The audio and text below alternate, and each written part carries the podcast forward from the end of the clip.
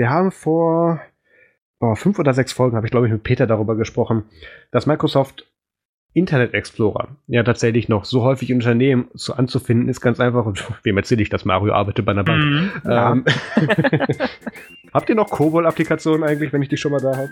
Die, die, ähm, also nicht mehr in der Bank, aber äh, ich sag mal im Rechenzentrum mit Sicherheit noch. Ist ja fast noch schlimmer. Na gut, gut, dass ich gefragt habe. ähm,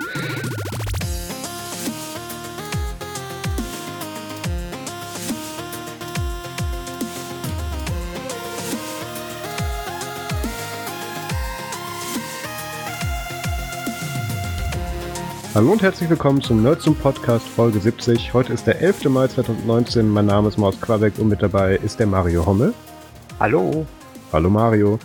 Wir haben es ja, oder ich habe es ja letzte Woche schon, äh, wir fangen direkt richtig an. Eigentlich hätten wir letzte Woche schon senden wollen, aber ähm, leider war ich letzte Woche noch so krank, dass das gar keinen Sinn gemacht hätte, so ungern ich auch Folgen ausfallen lasse. Aber das, das hätte keinen Mehrwert gehabt, wenn ich euch irgendwie was vorgestieft und vorgehustet hätte. Ähm, letzte Woche war auch schon geplant, dass der Mario mit dabei sein sollte. Aber deswegen freue ich mich umso mehr, dass das auch diese Woche nochmal geklappt hat. Ähm, auf, auf Patreon reden wir, reden wir danach noch ein bisschen über Marvel Endgame, inklusive Spoilers. Ähm, das, das war eigentlich letzte Woche so aus gegebenem Anlass geplant. Wir machen es diese Woche aber trotzdem. Ja. Ähm, dann komme ich mal hier direkt zum Punkt. Genau, der Peter ist ja seit dieser Folge nicht mehr dabei. Der war bis Folge 69, hatte er ja ähm, damals den Max ersetzt und ähm, hat aber auch schon von Anfang an gesagt, dass er ja wegen seinen Prüfungen und wegen seinen ganzen Arbeiten und so, da er nicht so viel auf Zeit auch drauf verwenden kann, was ja auch von Anfang an abgesprochen war, soweit keine Überraschung.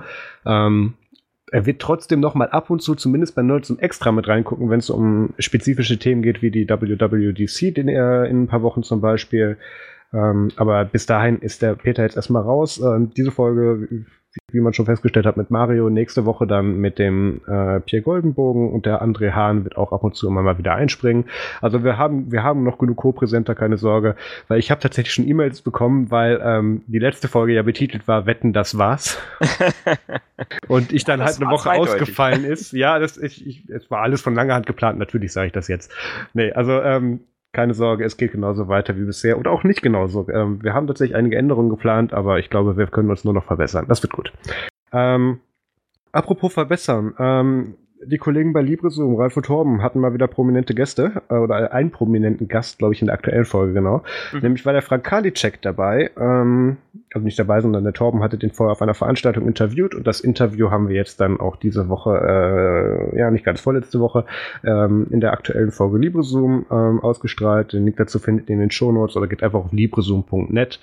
Ähm, kann man sich gerne mal anhören. Das war, ich finde es immer sehr schön, dass die es tatsächlich schaffen, so regelmäßig da auch Interviews zu machen. Das ist ja was, das hatten wir bei Nerdzoom auch mal vor, bis ähm, wir dann so thematisch dachten, ja, vielleicht doch nicht. Ähm, deswegen, es ist so ein bisschen schwierig, aber bei LibreZoom passiert das immer noch aktuell und das freut mich sehr. Mhm. Ähm, war auch ein sehr interessantes Interview, fand ich. Ah, du hast es schon gehört, wie schön. Ja. Mhm. Ja. Ich, das, das Problem ist, ich habe das vor Wochen gehört. Ich habe die aktuelle Folge, als sie rauskam, jetzt nicht gehört. Also ich, ich meine, ich bearbeite die Folgen ja und ich höre sie dann beim Bearbeiten, aber ich höre sie dann bei der Ausstrahlung jetzt. Dieses Skript wohl nochmal durch, ob die Kapitelmarken stimmen und so weiter. Aber ähm, ich höre es dann nicht nochmal komplett.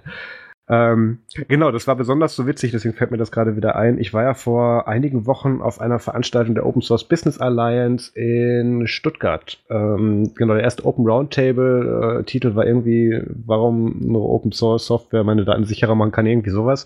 Ähm, und da war unter anderem der Frank eben auch da und ähm, hatten auch direkt das erste Gesprächsthema, wo ich sage, hallo, hast letzte Woche mit, mit, mit meinem Podcast-Kollegen gesprochen, das war ganz nett. Ähm, ja, der Mario hat auch mit einigen Leuten gesprochen und ähm, Mario, du bist ja vertraglich dazu verpflichtet, zumindest einmal pro Aufnahme, wenn du bei uns bist, was über Serendipity zu erzählen. Ganz genau, da bin ich vertraglich zu verpflichtet. genau, da musst du dieser Pflicht jetzt auch mal nachkommen. Ja, genau. Ähm, am 26. April, beziehungsweise vom 26. April bis 28. April hat wieder das jährliche Serendipity Camp, äh, auch abgekürzt S9Y Camp, äh, genannt, stattgefunden. Wie immer in Essen im famosen Linux Hotel. Und du hast mich wieder nicht mitgenommen, obwohl wir da letztes Jahr drüber gesprochen hatten. Ich glaube, ich hatte noch mal gefragt. Echt, hattest du? Das, das will ich natürlich nicht ausschließen. Wenn, dann habe ich es meistens vergessen, das stimmt voll. Na gut. Ja. Ja, nee, also es war wieder, ähm, es ist eigentlich, ist es ja so von der Idee her, ist es entstanden. Wir waren dieses Jahr zum, jetzt muss ich gerade überlegen, ob es das vierte oder fünfte Mal war, dass wir da waren. egal, vierte oder fünfte Mal waren wir schon da. Die Idee war einfach, dass, dass sich quasi Anwender und Entwickler zusammentreffen, äh, miteinander reden, vielleicht Anforderungen nochmal besprechen. Ähm, das äh, Serendipity ist ja ein recht kleines Projekt, Open Source Projekt mit auch relativ wenig Entwicklern, ähm, so dass man da, sage ich mal, immer gucken muss, wo man die Ressourcen reinsteckt. Und es ist natürlich schön, wenn man direktes Feedback von den Anwendern hat, dass man dann äh, einfach da nochmal sagt, okay, das ist was, was sich viele wünschen, da äh, arbeitet man entsprechend dran. Na klar, so einen kürzeren Dienstweg kannst du eigentlich nicht haben. Deswegen liebe ich auch die Ubucon zu sehr. Das mhm. ist auch quasi so der Fall. Genau, ja. Und ähm, ja, wie gesagt, inzwischen äh, kennen wir uns auch, sage ich mal, äh, sind immer so fünf bis fünf bis acht Personen, die so teilnehmen. Wir wünschen uns natürlich, dass noch viel mehr kommen, ähm, gerade auch aus dem Anwenderbereich vielleicht noch ein paar mehr Leute kommen. Aber wie gesagt, so ein so ein Kernteam von fünf bis acht Personen äh, hat sich da immer, äh, hat sich jetzt so da rauskristallisiert, die sich da so immer treffen und äh, da drei Tage, ja zweieinhalb Tage äh, miteinander verbringen geht immer so freitags abends geht's immer los, so ab 18 Uhr äh, trifft man sich, dann äh, trudeln so die Leute so nach und nach äh, im Linux Hotel ein. Ähm, und dann ist erstmal so äh, ein Abend, sag ich mal, wo man so ein bisschen Networking macht, wo man sich so ein bisschen erzählt und äh, was so was so ist und ähm, es gibt auch Rotwein und ähm, ganz wichtig diverse andere Getränke. Ich weiß, ich habe es, ich habe es, glaube ich, schon mal im Podcast erzählt, äh, dass das Linux Hotel dieses äh, dieses fantastische äh, Open Source Community-Angebot hat, ne, wo man also wirklich für, für wenig Geld mit einer Open-Source-Community äh, am Wochenende da ähm, so einfallen kann und so Workshops und so einfallen machen kann. und so Workshops machen kann und ähm, ist, nein, ist die also ist wirklich sehr, sehr schön. Ist die Präsentationstechnik denn mittlerweile besser geworden? Ich war da mal vor Jahren und da war das so ein bisschen, ha, hätten wir uns den Beamer doch lieber selber mitgebracht. Ist das mittlerweile besser oder? Das kann oder ich gar nicht sagen, weil wir benutzen gar keinen Beamer. Ach so. Hm, okay, never mind. ich will, halt also ich will das jetzt, ist mir ganz wichtig zu sagen, ganz kurz. Von den Schulungen. Ich will das Linux-Hotel jetzt nicht schlecht reden. Meine Erfahrung ist jetzt Jahre alt, so soll das jetzt nicht rüberkommen. Ja. Nee, also wie gesagt, am Freitagabend gibt's halt immer, äh, gibt's halt immer Essen und Trinken und äh, gemütliches Beisammensein und so. Der Samstag ist so der Tag, wo wir dann ähm, unterbrochen von einer kurzen äh, Mittagspause mit äh, einem äh, inzwischen entstandenen Lieblingsrestaurant mit großen Schnitzeln. Hm. Ach, habt ihr ähm, nicht selber gegrillt dieses Mal? Nein, selber grillen tun wir nie. Wir, äh, wir gehen immer, wir kaufen immer Essen. Ach so. ja. Und dann geht's halt am Samstag geht's äh, im Prinzip dann immer so ein bisschen da, äh, drum, dass man halt okay dann versucht so Sachen zu machen und ähm, tatsächlich ist es so, dass so man immer wieder so ein bisschen neue neue Motivation dann halt auch sammelt für, für die Mitarbeit am Projekt ähm, und halt auch verschiedene Sachen, die jetzt übers Jahr immer sich so ein bisschen hinziehen, wo man so, ah, ich habe jetzt gar keine Zeit und hm, hm, äh, wird dann immer so umgesetzt. Äh, so auch dieses Jahr. Dieses Jahr war so unser Ziel zu sagen, wir wollen äh, Serendipity für äh, PHP 7.2 bzw. 7.3 fit machen. Also die aktuelle stabile Version funktioniert nur bis PHP 7.1. Ähm, da gab es also noch so ein paar Inkompatibilitäten und die konnten wir eigentlich am Samstag so äh, generell äh, fixen, sodass wir quasi dann auch noch am Wochenende quasi eine Beta released haben, die jetzt quasi zum Test zur Verfügung steht, wo wir uns natürlich freuen, wenn möglichst viele Menschen äh, die in, auch mit verschiedenen Plugins und verschiedenen Konstellationen und verschiedenen Hostern testen, weil äh, kennst das ja selber, ne? wenn man so Software testet, ja. äh, man, man trifft quasi nie diesen einen Fall, wo dann doch irgendwas schief geht. Naja, bei mir ist es genau andersrum. Ich war bisher bei allen Hostern, wo es nicht funktioniert hat. Das das. Grüße gehen raus an Strato und 1 und 1, es ist immer wieder eine Freude. Ja. Ja, aber wie gesagt, wir haben es halt, wie gesagt, die Beta äh, haben wir in diesem Wochenende rausgebracht und. Ach, habt ihr da dann auch direkt dann so live gecodet oder so, so Hackathon-Style? Live-Coding, ja, ja. Oh, genau, wie schön. Ja. Mhm. Cool. Ja, beziehungsweise ich gucke dann zu, ne, weil ich bin ja, ja, genau. kein, ich bin ja kein Entwickler, ich gucke dann immer zu. Wobei, manche Sachen kann ich jetzt auch schon. Mhm. Äh, Stack Overflow sei Dank. Ja, klar. Wie wir das halt alle irgendwann mal gelernt haben. Ne? Also unterscheiden uns noch gerade, wer besser googeln kann. Genau, richtig. Und dann, ja, wie gesagt, dann werden dann halt so Sachen hier, ich habe hier einen Fehler und ja, versuch mal zu fixen und dann steht dann, stehen dann die Entwickler dann hinter einem und sagen einem hier, mach mal so, mach mal so, versuch mach mal. Mach mal da eine Klammer zu, so intelligente Sachen einwerfen, das funktioniert immer. Ja. Schön. Genau. Ja, und wie gesagt, es war wieder ein, ein schönes Wochenende und ähm, ja, wir hoffen, dass es dann entsprechend auch wieder nächstes Jahr zustande kommt und vielleicht auch jedes Jahr die Hoffnung mit ein paar mehr, paar mehr ähm, Teilnehmern. Dieses Jahr hatten wir noch eine besondere Schwierigkeit, weil unser Chefentwickler nicht dabei sein konnte. Der hat nämlich uh. ganz frisch Nachwuchs bekommen. Oh, ja, das ist ein guter Grund. Und da haben wir gesagt, okay, dann geht das, da geht das Kind mal vor, vor Serendipity. Nächstes Jahr dann mit Kind. Ja, vielleicht kannst du ja dann auch schon ein bisschen mitprogrammieren. Das ist, Script-Key, das kriegt da gleich eine ganz andere Bedeutung. Ja. Dann, ja. was hast du noch gemacht? Genau, dann äh, habe ich, das ist jetzt alles schon, das ist jetzt alles schon eine Woche länger her, als, als ich es eingetragen habe. Ich, ich kenne das Problem. Ja, ähm, dann habe ich im Kino Avengers Endgame gesehen. Und mehr sage ich jetzt nicht, weil den Rest besprechen wir ja nachher in der Patreon-Folge. Genau, genau. Also das äh, auch nochmal, obwohl das mache ich in der Folge auch nochmal mit ausdrücklicher Spoilerwarnung, bevor wir die anfangen, damit es da nicht wieder Leute sagen, nein, ihr habt mich gespoilert, ich nehme euch jetzt diesen Euro weg, den ich euch im Monat gebe. Das will ich natürlich nicht. Ähm, ja, genau. Dann finde ich hier noch einen ganz besonders schönen Eintrag hier in unserem Blog. Mario ist in die Cloud migriert. Das möchte ich gerne ausformuliert haben. Ich bin in die Cloud migriert, genau. Und wie geht's dir damit? Ah, ich weiß noch nicht so richtig. AWS doch nicht der richtige Körper für dich. Also es ist, ähm, ist so, dass wir ähm, bei uns in der Bank sind wir ja ähm, als uh. Volks- und Raiffeisenbank sind wir ja einem Rechenzentrum angeschlossen. Ähm, und ähm, es gab, sage ich mal, bis letztes Jahr gab es zwei Rechenzentren äh, für genossenschaftliche Banken in Deutschland. Eins so für die Norddeutschen, eins für die Süddeutschen. Und dieses Rechenzentrum hat fusioniert und ähm, gibt jetzt nur noch eins. Und natürlich haben jetzt, sage ich mal, die Banken, die früher, sage ich mal, zu den südlichen gehört haben, haben jetzt eine andere IT-Plattform gehabt äh, als die im Norden. Und das Ganze soll jetzt im Prinzip entsprechend vereinheitlicht werden. Und da hat man sich jetzt halt, sage ich mal, eine von den beiden Plattformen ausgesucht und das ist halt eine Cloud-Plattform, mit äh, der dann jetzt entsprechend die äh, Volks- und Raiffeisenbanken arbeiten sollen. Und ähm, da werden jetzt nach und nach alle Banken, die zu den süddeutschen Banken, gehörten wir auch dazu, ähm, zählen, werden jetzt nach und nach in so einer Serienmigration halt da entsprechend drauf migriert auf diese Cloud. Ähm, Im Prinzip ist es so, dass wir bis dahin oder bis, bis bisher hatten wir quasi äh, virtuelle Windows-Server im Rechenzentrum stehen, wo wir dann auch entsprechend die Betriebsverantwortung äh, für hatten und ähm, die haben dann auch den Filesurfer für uns gespielt. Das heißt, äh, wir haben dann die Daten halt da im Prinzip auf diesen virtuellen Filesurfer abgelegt. Ähm, wir haben einen eigenen, ähm, einen eigenen IBM Domino Surfer entsprechend auf diesen virtuellen Surfern gehabt für die ganzen Kommunikations- und äh, Kubwerkkram.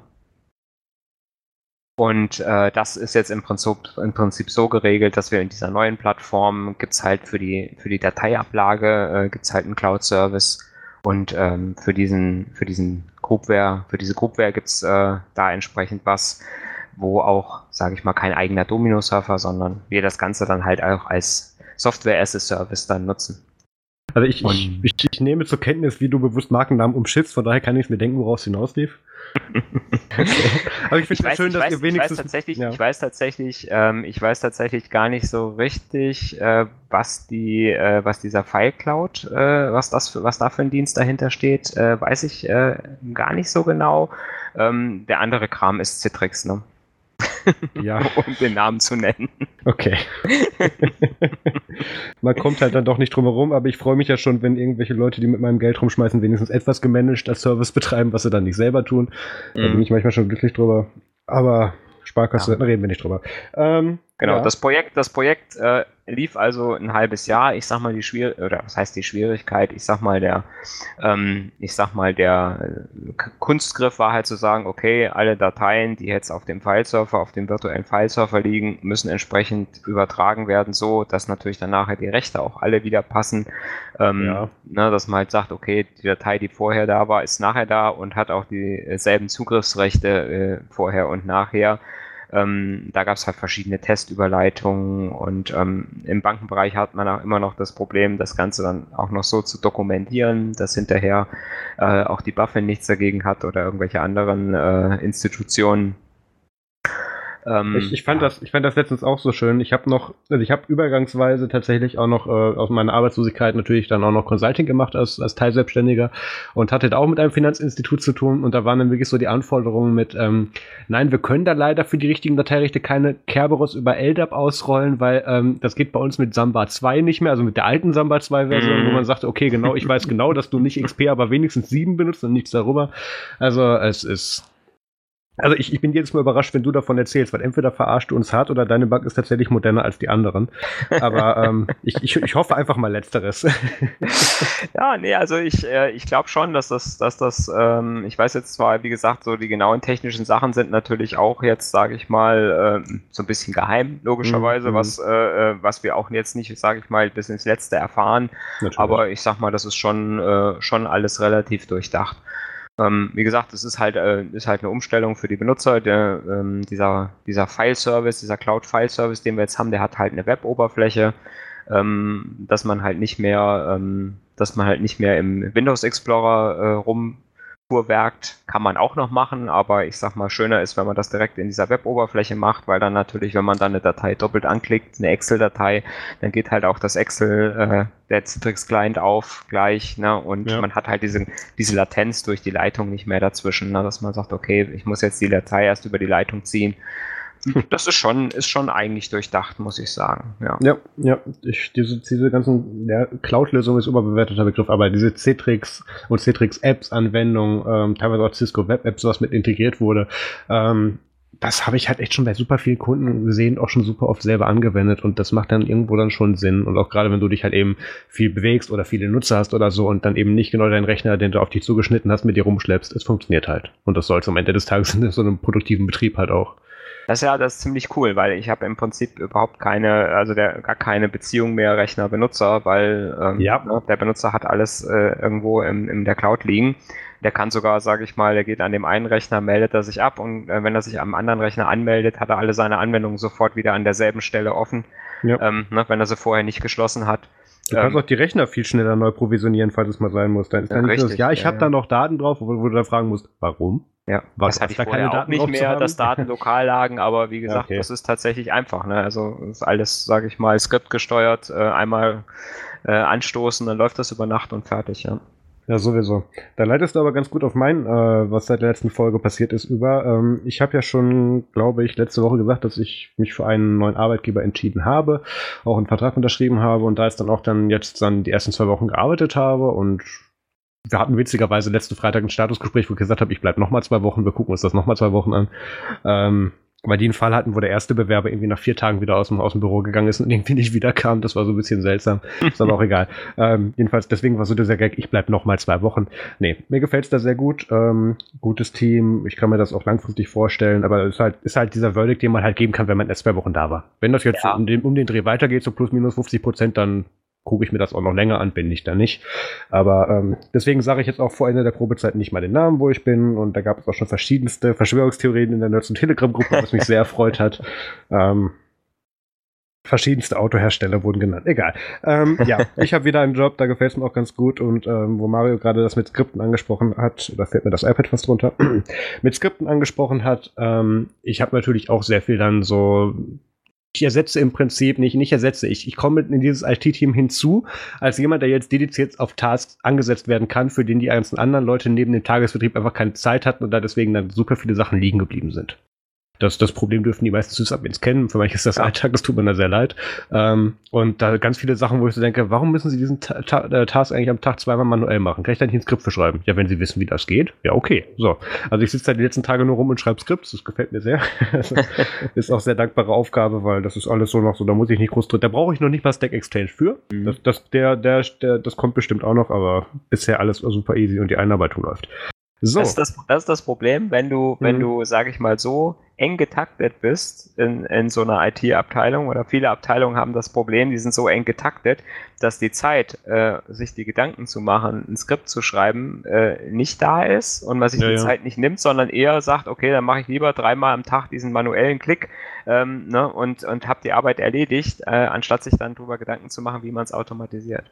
Ja klar, aber das, das passiert ja tatsächlich nicht nur in so einem kleineren Klitschen, sondern auch tatsächlich irgendwie bei Daimler oder Tesla. Das hatte ich ja auch das Beispiel.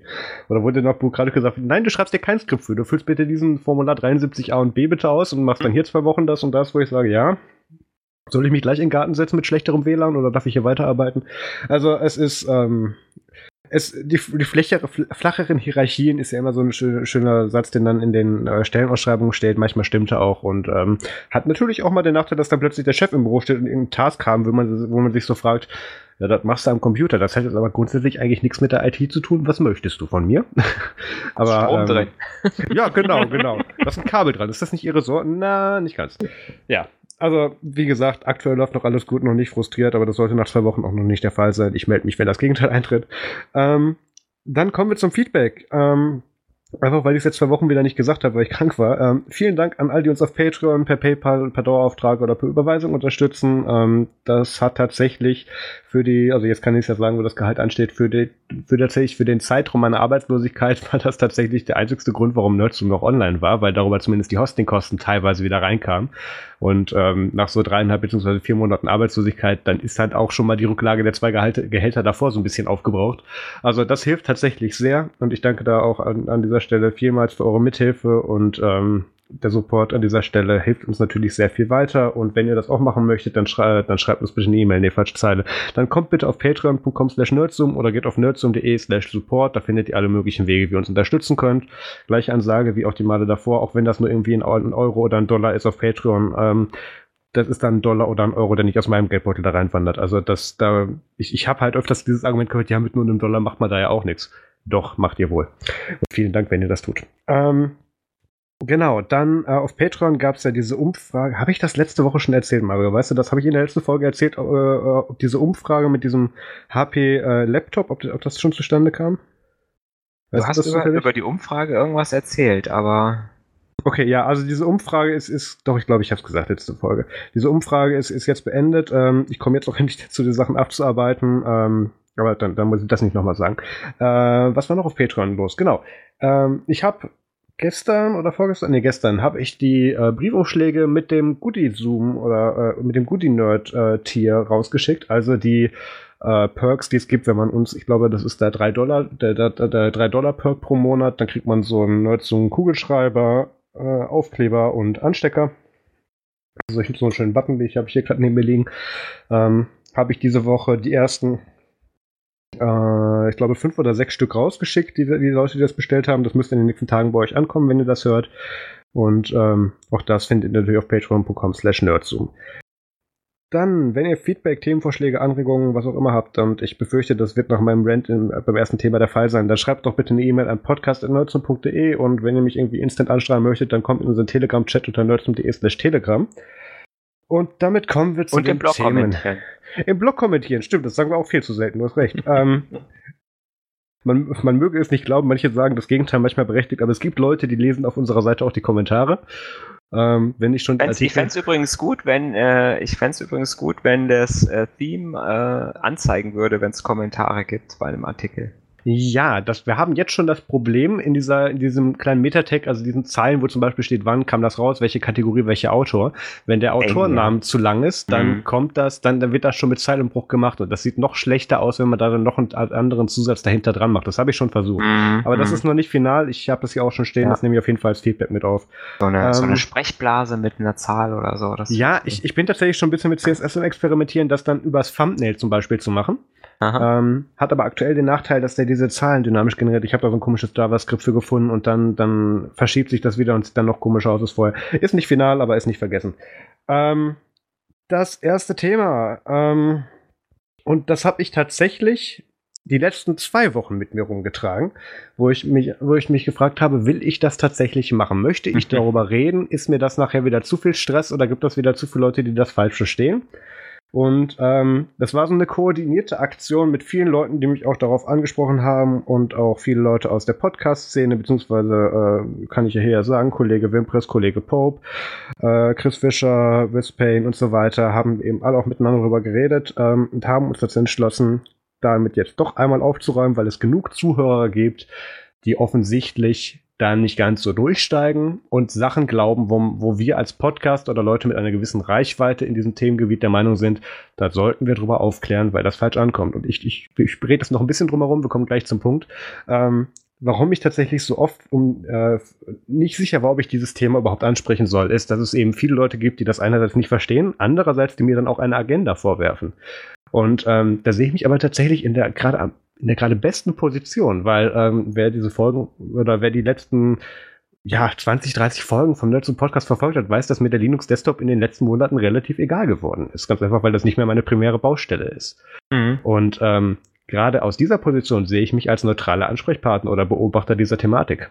Und ähm, wir hatten letztens auch einen ganz schönen Fall, wo es einem nicht geschmeckt hat, was ich über Delta Chat gesagt habe. Dass ich es bescheuert finde, dass man ein veraltetes Protokoll, was nie für Instant Messaging gedacht war, für einen neuen hippen Messenger, der sich nur dadurch unterscheidet, dass er jetzt IMAP als Protokoll benutzt, dass man den hervorhebt hat. Mhm. Finde ich bescheuert, hat auch ganz viele technische Nachteile. Ist jetzt gar nicht das Thema hier.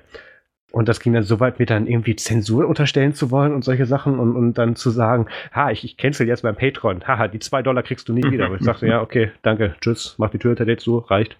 Ähm, da bin ich dann noch nicht drauf angewiesen und ähm, auch, auch diese, diese ganze Podcasting-Geschichte und auch wenn ich jetzt hier mehr so nach Open-Ended dann eben an euch herantrete damit, das ist kein einseitiger, einseitiger Dialog. Ich kriege auch ganz viel Feedback von euch oder wir kriegen ganz viel Feedback. Ich sage aktuell ich, weil wir noch keinen anderen Co-Host haben. Aber ähm, das, der, der Dialog geht immer zweiseitig. Und deswegen geht es hier auch dann mit dem ersten Thema los, nämlich unser, die Begründung zu unserem vorläufigen Ende der Purism-Berichterstattung. Also Purism dürfte den meisten ein Begriff sein wegen dem Librem 5. Ähm, weiß gar nicht, ob ich da gesondert drauf eingehe. Nehme vielleicht die Laptops, die Purism-Laptops, die sich dadurch auszeichnen, bei, bei, Release schlecht zu funktionieren, aber dann so ein Privacy-Versprechen mitzubringen und so, ist, darf man auch nicht genauer hinsehen. Jedenfalls, ähm, die haben jetzt ähm, es ist so viel passiert. Womit fange ich an? Ähm, wir nehmen einfach mal dieses, dieses Librem 5 May Progress Update. Die haben im Mai einen Bericht rausgebracht, den ich mir nicht im Chrome aufgemacht habe. Das ist schlecht. Wo ist der? Da ist er. Ähm, wo sie drüber geredet haben mit, ja, hier, das, das ist gerade Phase, so geht es unseren Hardware-Projekten, das machen wir alles. Und da reden sie ganz viel darüber, was sie auf Konferenzen gemacht haben. Die redesignen gerade ein paar Applikationen. Ähm, Compositor Shell, Lipendi, Messaging die schrauben ganz viel an Anwendungen und Kernel rum, soweit so gut. Und dann eigentlich das, worum es, worauf, wofür sich die meisten Leute interessieren würden, ist Hardware-Work, wie es hier beschrieben wird. Nämlich, was ist denn jetzt mit diesem Librem 5, diesem Handy, was angeblich ähm, Privatsphäre dann schützen soll, wenn das dann irgendwann mal kommt. Und dem haben sie exakt eine Zeile gegeben, die man ungefähr so lesen kann mit, äh, ja, wir haben es nicht vergessen, wir sind dran und wir sind jetzt einen ganz großen Schritt näher dran, ähm, das jetzt dann rauszubringen. Aber wir sagen euch nicht, was es ist, weil sonst wären es zwei Zeilen. Ja. Ähm, das, das ist so der erste Schritt, der mich, äh, der erste Punkt, der mich so ein bisschen stutzig gemacht hat. Der zweite, und da geht das Drama los, ist, dass sie in diesem Community Update völlig vergessen haben zu erwähnen, dass sie ihr gesamtes Sales-Team gefeuert haben vorletzte Woche, dass sie ihren okay. Community Manager gefeuert haben, während er noch am Wochenende auf der Bühne von Linux Fest Northwest sie vertreten hat. Ähm, dass sie dafür den Linux-Betrüger vor dem Herrn Brian Landuk eingestellt haben, der jetzt diese gesamte Sparte als, ich nehme Marketing Manager als eine offizielle Position ersetzen soll. Ähm, und, und ich komme gleich auf diese ganzen Punkte zurück. Ich muss das nur einmal hier runterrattern. Es ist so viel Mist passiert. Dann haben sie mit Librem One eine. sie hatten ja die Dreistigkeit, das Software-Suite zu nennen. Da, da geht es ja schon los bei mir. Ähm, Librem One ist eine Kombinationsapplikation für Chat, äh, Social Media, Mail, File, äh, Synchronisation und VPN-Lösung als Software. Und das ist jetzt keine Kombination im Sinne von einer Anwendung, sondern das sind einfach geforkte Apps. Das, das, sieht man daran, dass die überall vor, den, vor die Tätigkeit dieser Applikation Librem vorschreiben, nämlich Librem Chat ist eine Kombination aus Riot und Matrix äh, mit verschiedensten geforkten Apps auf Android und iOS. Librem Social ist Tusky beziehungsweise ein, einfach ein Mastodon-Server. Zu dem Mastodon-Server komme ich gleich noch. Ähm, Librem Mail ist einfach nur deren IMAP SMTP-Serverlösung mit, mit PGP wo du mhm. auch eine at Purism bzw. at librem.one E-Mail bekommst. Librem Files ist einfach ein rebrandetes Nextcloud, soweit keine Überraschung. Ähm, und Librem VPN ist Liberty VPN und unter Android war es, glaube ich, noch was anderes. Ist auch egal. Ähm, wovor, wovor fange ich an? Ähm, das, das ist erstmal, das erstmal ist es quasi eine Zusammenstellung von Services, die sie quasi zur Verfügung stellen und dafür gibt es dann eine App auf iOS und auf Android. Ja, dafür gibt es in diesem, ne? hm. dafür gibt es in diesem Beispiel fünf Apps. Das sind also mhm. einzelne Sachen. Ja. Aber halt alle lieb mit Librem Branding. Ja. Mhm. Soweit so okay. Ähm, es gab auch Leute, die sich darüber aufgeregt haben, dass äh, die zum Beispiel nicht herausgestellt haben, dass das nur Fox und keine Eigenentwicklung sind, wo ich sage, ja, es ist ein bisschen scheinheilig, sich jetzt hinzustellen und sagen, hey, guck mal hier, unsere Erfindung. Ist schön. Bitte melde dich an. Er hat alles .librem.one-Domain dran. Bitte mache Werbung mit uns, mit dem du es benutzt oder damit mit anderen Leuten interagierst. Ähm, wo ich aber auch sagen muss, deswegen steht das unter der GPL äh, V234. Ähm, das, das kann man, das darf man machen. Ich muss das nicht gut finden, aber das, das lässt die Lizenz zu. So, Punkt. Mhm.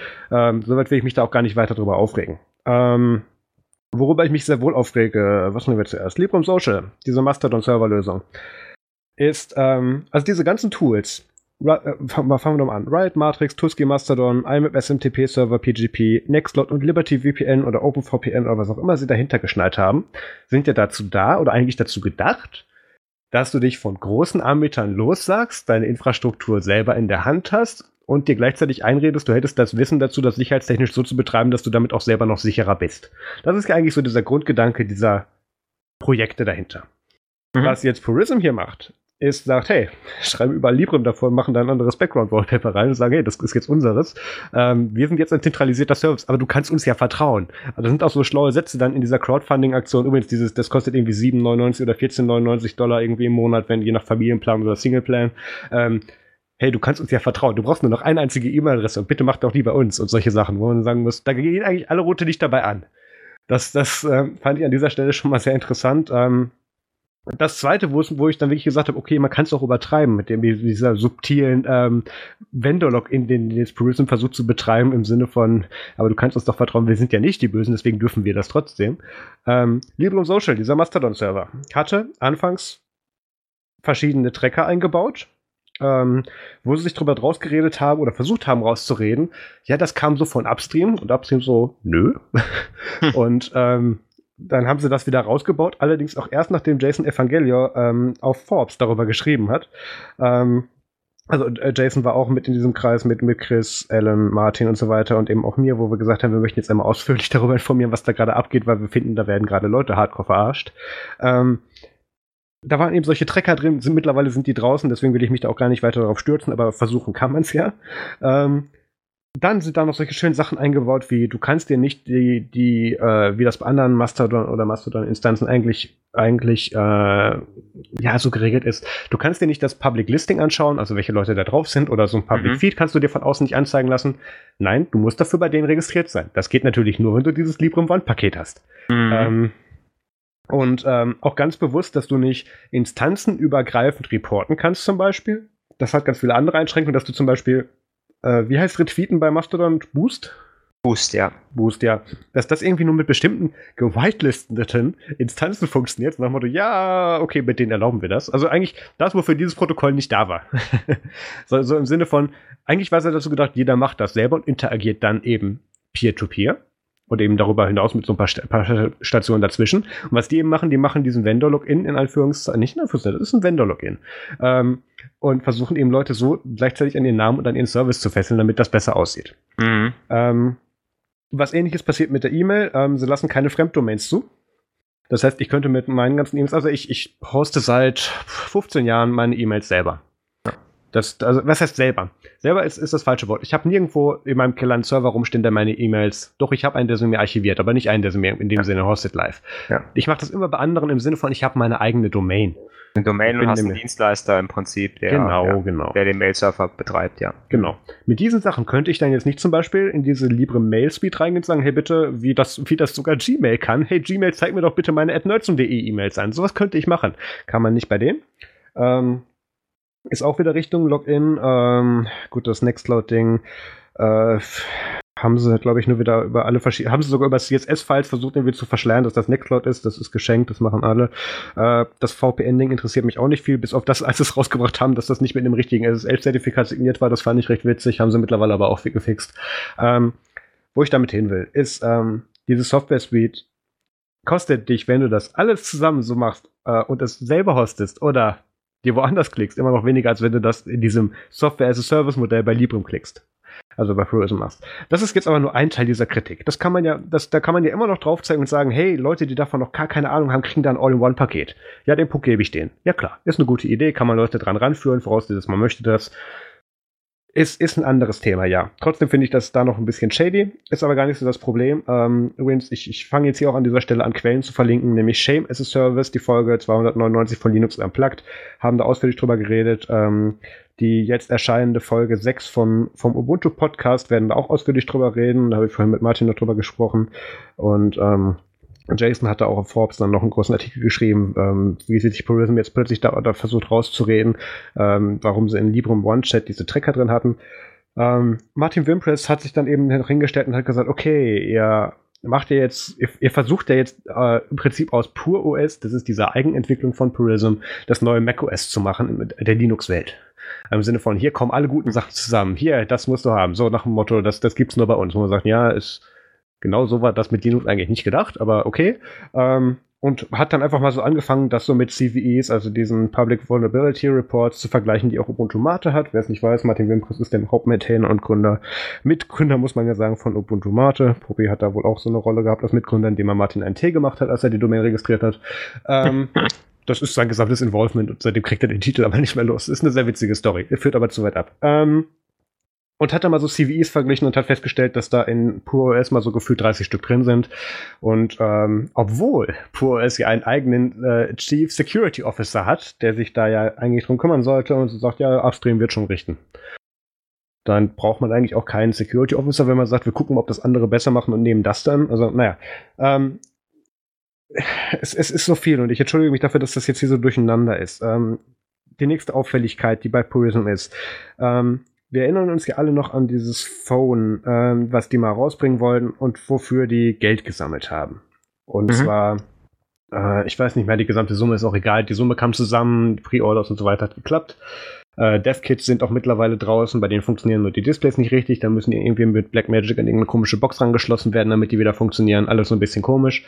Ähm, und Schon damals, als es um diese Crowdfunding-Aktion für die Phones ging, war es sehr auffällig, dass dieser ähm, Graph oder dieser, diese Statistiken zu, diesem Crowd, zu dieser Crowdsourcing-Aktion, Entschuldigung, Crowdfunding, bevor ich wieder E-Mails kriege, ähm, sehr linear verlaufen ist. Pro Tag so 12,5 Prozent und solche Sachen und völlig unbeeinflusst in den ersten Wochen vom initialen News-Reporting dazu, wo man eigentlich denkt, hey, große Seiten schreiben darüber, da werden da auch mehr Leute Geld drauf verschmeißen, hat diesen Graphen völlig nicht interessiert und also es böse Leute, und da zähle ich mich dazu, sagen, dass Purism hier das Endergebnis kontrolliert die versuchen hier Public Demand vorzuspielen, der so real nicht existiert, sondern versuchen maximale schöne Werte zu erzeugen, die überall dann in der Berichterstattung gut aussehen.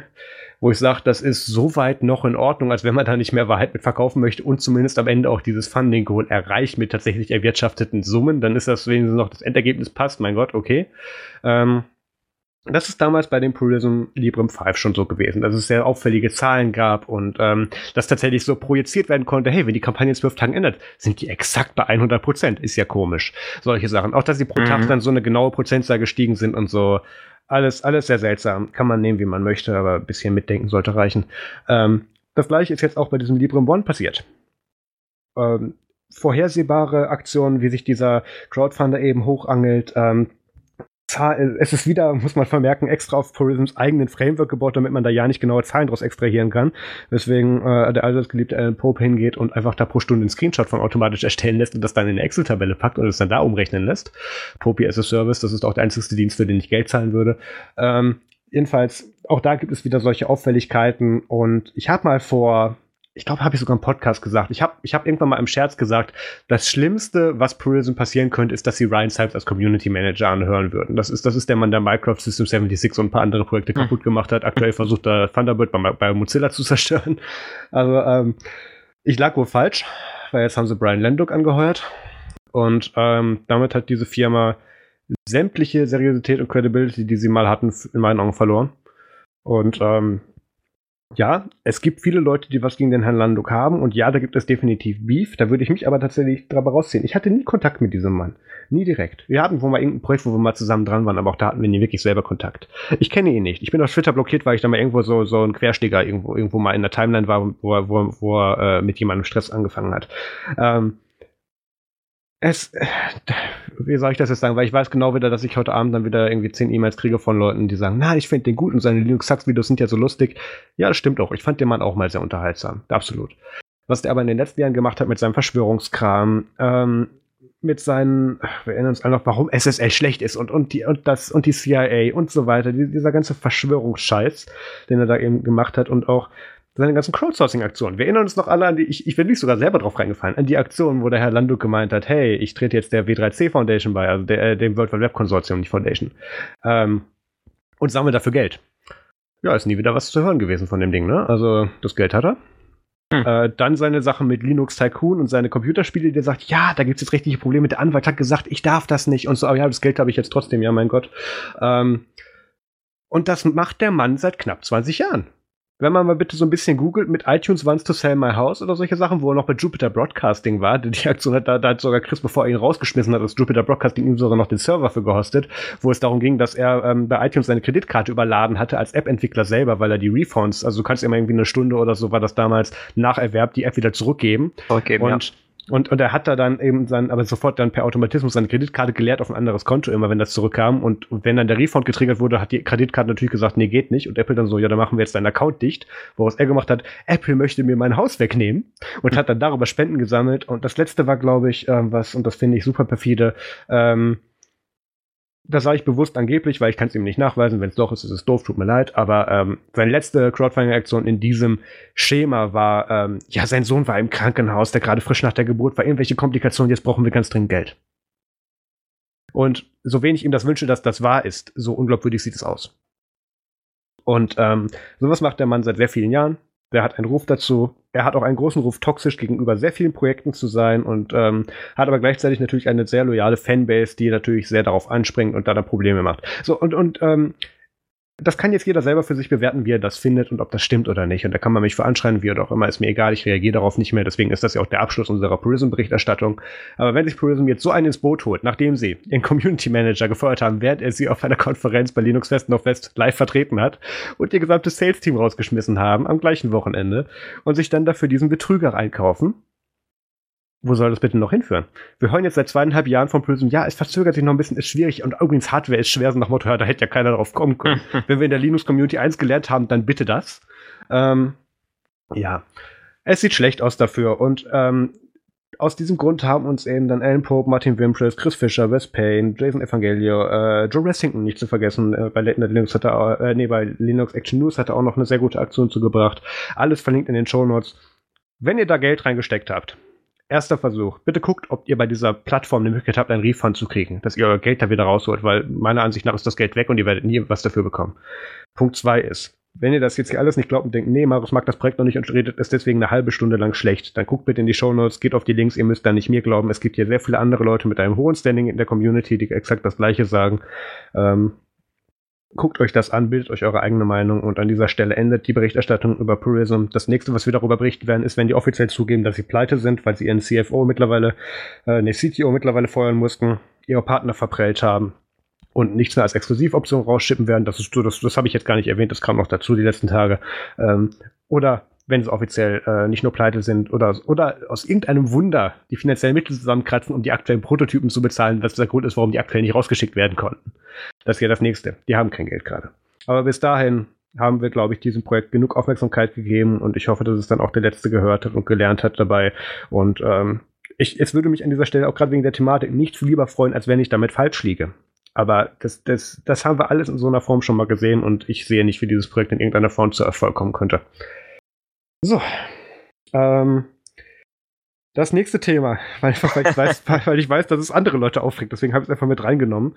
Ähm, einfach weil ich weil ich es immer so schön finde, wenn sich Leute dann darüber irgendwie dann angegriffen fühlen, die nichts mit dem Thema zu tun haben. Ähm, Google wird demnächst 53 Gender Fluid Emojis zu, zu Android Q hinzufügen. Ähm, Gender Fluid ähm, muss man, glaube ich, für die Leute, die es nicht betrifft und sich davon nicht angegriffen fühlen, nicht erklären. Für die ganzen anderen, wenn ihr an eurer Männlichkeit oder Weiblichkeit, muss man sagen, wir haben 3% weibliche Zuhörer, das möchte ich herausstellen. Okay. Ähm, ich weiß auch nicht, wer das ist, aber ja. Ähm, muss man ja sagen, dann gibt das Kapitel, ist mir egal. Jedenfalls finde ich das sehr schön. Genderfluid-Emojis sind dazu gedacht, dass man eben dann nicht direkt sehen kann, ist das jetzt Männlein, ist das jetzt Weiblein, wenn man in diesen binären Formen denkt. Ähm, und das ist natürlich einerseits sehr, äh, natürlich unter Inklusion zu verbuchen, was da gemacht wird. Andererseits spart man damit ganz viele Datensätze, weil man jetzt da nicht mehr eine männliche, eine weibliche und was auch immer Variante davon einfügen muss. Und zum ganz anderen noch, wenn du plattformübergreifend irgendwas machst, was weiß ich, äh, äh nicht ASCII, weil das ist halt Unicode, ähm, irgendwas unter Android schickt mir was aus iPhone und beim iPhone ist das anders gemappt oder das iPhone hat da halt ein anderes Design für diese ganzen Missverständnisse, die da dazwischen zum Beispiel rauskommen können. Ich habe ich hab diese Woche gelernt, es gibt einen Mann in der Sauna als Emoji. Ähm, wenn mir da dann jemand was schickt und das dann eben neutral angezeigt wird, ist weniger Potenzial für Missverständnisse, finde ich, wo ich, wobei ich es gleich, gleichzeitig gut finde, weil da eben dann Non-Binary und Genderfluid tatsächlich dann auch noch mal ein bisschen gepusht wird. Ich finde das ganz gut. An den ansässigen BlackBerry-Experten, wie, wie sah es denn bei den Emojis bei BlackBerry nochmal aus? Gab es da nicht, haben die auch damals Unicode benutzt? Irgendwas, irgendwie, ich erinnere mich an irgendeinen Eigenbau. Ähm, tatsächlich haben die eigene, haben die eigene ja. Emojis äh, schon immer gehabt äh, und ich glaube, die hatten Emojis überhaupt vor allen anderen. Äh, das ist ja tatsächlich irgendwas, ich glaube 124 oder so waren bereits 1999 war so der Standard. Also das, das ist ja schon echt eine ganze Stange alt. Ja, ja, auf jeden Fall. Ne? Und der ähm, die äh, Überleitung, äh, die du oder der Ball, den du mir jetzt zuspielst, ähm, spielt darauf an, dass der BlackBerry Messenger das Urgestein der Messenger sozusagen Der ähm, erste Login, den es je gab. Der erste Login, den es je gab, dass der tatsächlich ähm, zum 30. Mai 2019 eingestellt wird. Oh. Mindestens ähm, die Version für Privatbenutzer. Es gab welche, die ähm, haben sich das für Business gekauft. Gab's es, gibt, es gibt ganz, also es gibt ganz viele, die den, äh, die den BBM ähm, auf ähm, in Firmen benutzt haben. Krass, das muss weil, ich nicht. weil man da tatsächlich schon man konnte äh, mit dem mit dem BlackBerry Messenger war war im Prinzip die einzige oder ich sag mal war früher eine Möglichkeit zu sagen, ich habe einen eigenen Surfer, der End-to-End-Verschlüsselung macht. Das heißt, ich habe einen Surfer mit einem eigenen Schlüssel, und alle meine Endgeräte von meinen Mitarbeitern kommunizieren end-to-end -end verschlüsselt mit diesem einen Surfer, ohne dass äh, ein Anbieter das mitlesen kann. Ja, aber Moment, lag, war der Server dann bei dir im Haus? Da hast ja. du den ja. Echt? Okay, ja. okay, okay. Das ist eine Software, Gut. die man kaufen konnte, konnte man einfach auf dem Surfer laufen lassen. Gab es für, gab's für Exchange-Surfer, gab es für, für damals, noch, damals noch Lotus Notes, äh, oh Lotus Domino, ne? inzwischen IBM Domino, genau. gab es für, für die verschiedensten Plattformen. Äh, gab es den, den BlackBerry Enterprise Surfer. Und der hat quasi, der hat die äh, Mobile Device Management gemacht, der hat, wie gesagt, die Verschlüsselung gemacht, die komplette, äh, die komplette Geschichte ähm, konnte man da äh, abbilden. Und wie gesagt, ohne dass irgendein Dritter mitlesen konnte. Hochsicherheit. Nicht schlecht. Ähm, mhm. zynische Nachfrage, woran sind sie dann jetzt gescheitert am Ende? Also, mhm. außer dass BlackBerry als Plattform später irgendwann keiner mehr haben wollte? Ja, ähm, im weil, Moment, kurzer, kurzer Ansatz, weil, weil es gab das ja auch für Android und ich glaube sogar iOS, oder? Es gab das auch für Android und für iOS, beziehungsweise ja, ja gibt's gibt's im Prinzip auch noch. Ähm, ich glaube, die sind tatsächlich äh, an WhatsApp gestorben. Huh. Weil, ähm, weil im Prinzip die, also der BBM ist entstanden im August 2005, ist der veröffentlicht worden. Ja. Da ist es also so gewesen, dass ähm, dass man gesagt hat, okay, wir gehen mal von diesem SMS-Kram weg und ähm, war damals auch exklusiv nur auf BlackBerry nutzbar. Und war so der erste Messenger, wo man tatsächlich so Sachen machen konnte. Ich schreibe eine Nachricht, ne, wenn das angekommen ist, dann wird, äh, dann gab es so ein kleines D, was angezeigt wurde. Das bedeutet halt delivered, ne, ist also quasi beim, beim Gegenüber angekommen. Wenn der es gelesen hat, wurde es ein R für received. Ne, also das, was, äh, was WhatsApp mit seinen blauen Häkchen macht oder genau. äh, auch jetzt Telegram macht, ähm, konnte der BlackBerry Messenger äh, im Prinzip da schon. Und die haben halt ähm, diese ganzen Geschichten schon gehabt. Ähm, die Emojis äh, beim BlackBerry finde ich heute noch, also beim BlackBerry Messenger finde ich heute noch, ähm, dass die einfach ausdrucksstärker waren als die ganzen, es gab wesentlich weniger Emojis, als ja. es natürlich jetzt bei Android und so gab, ähm, aber die sind wesentlich ausdrucksstarker ähm, und es gibt immer noch heute welche, wo ich immer denke, ah, jetzt suchst du dieses Emoji und irgendwann, nachdem ich zehn Stunden gesucht habe, dann denke ich, ah, also bei Telegram oder so, und ähm, dann denke ich, ah, stimmt, das gab es ja nur im BBM, äh, brauchst du gar nicht weitersuchen. ah. ähm, ja, wer braucht schon Unicode, ne? Ja, ja, ja, ja. ja. Ich erinnere 2009, mich noch, 2009 konnte man Sprachnotizen verschicken, ähm, uh. dann über den Blackberry, Blackberry Messenger. Ähm, also auch schon, sage ich mal so, waren so die ersten, die das im Prinzip so ermöglicht haben.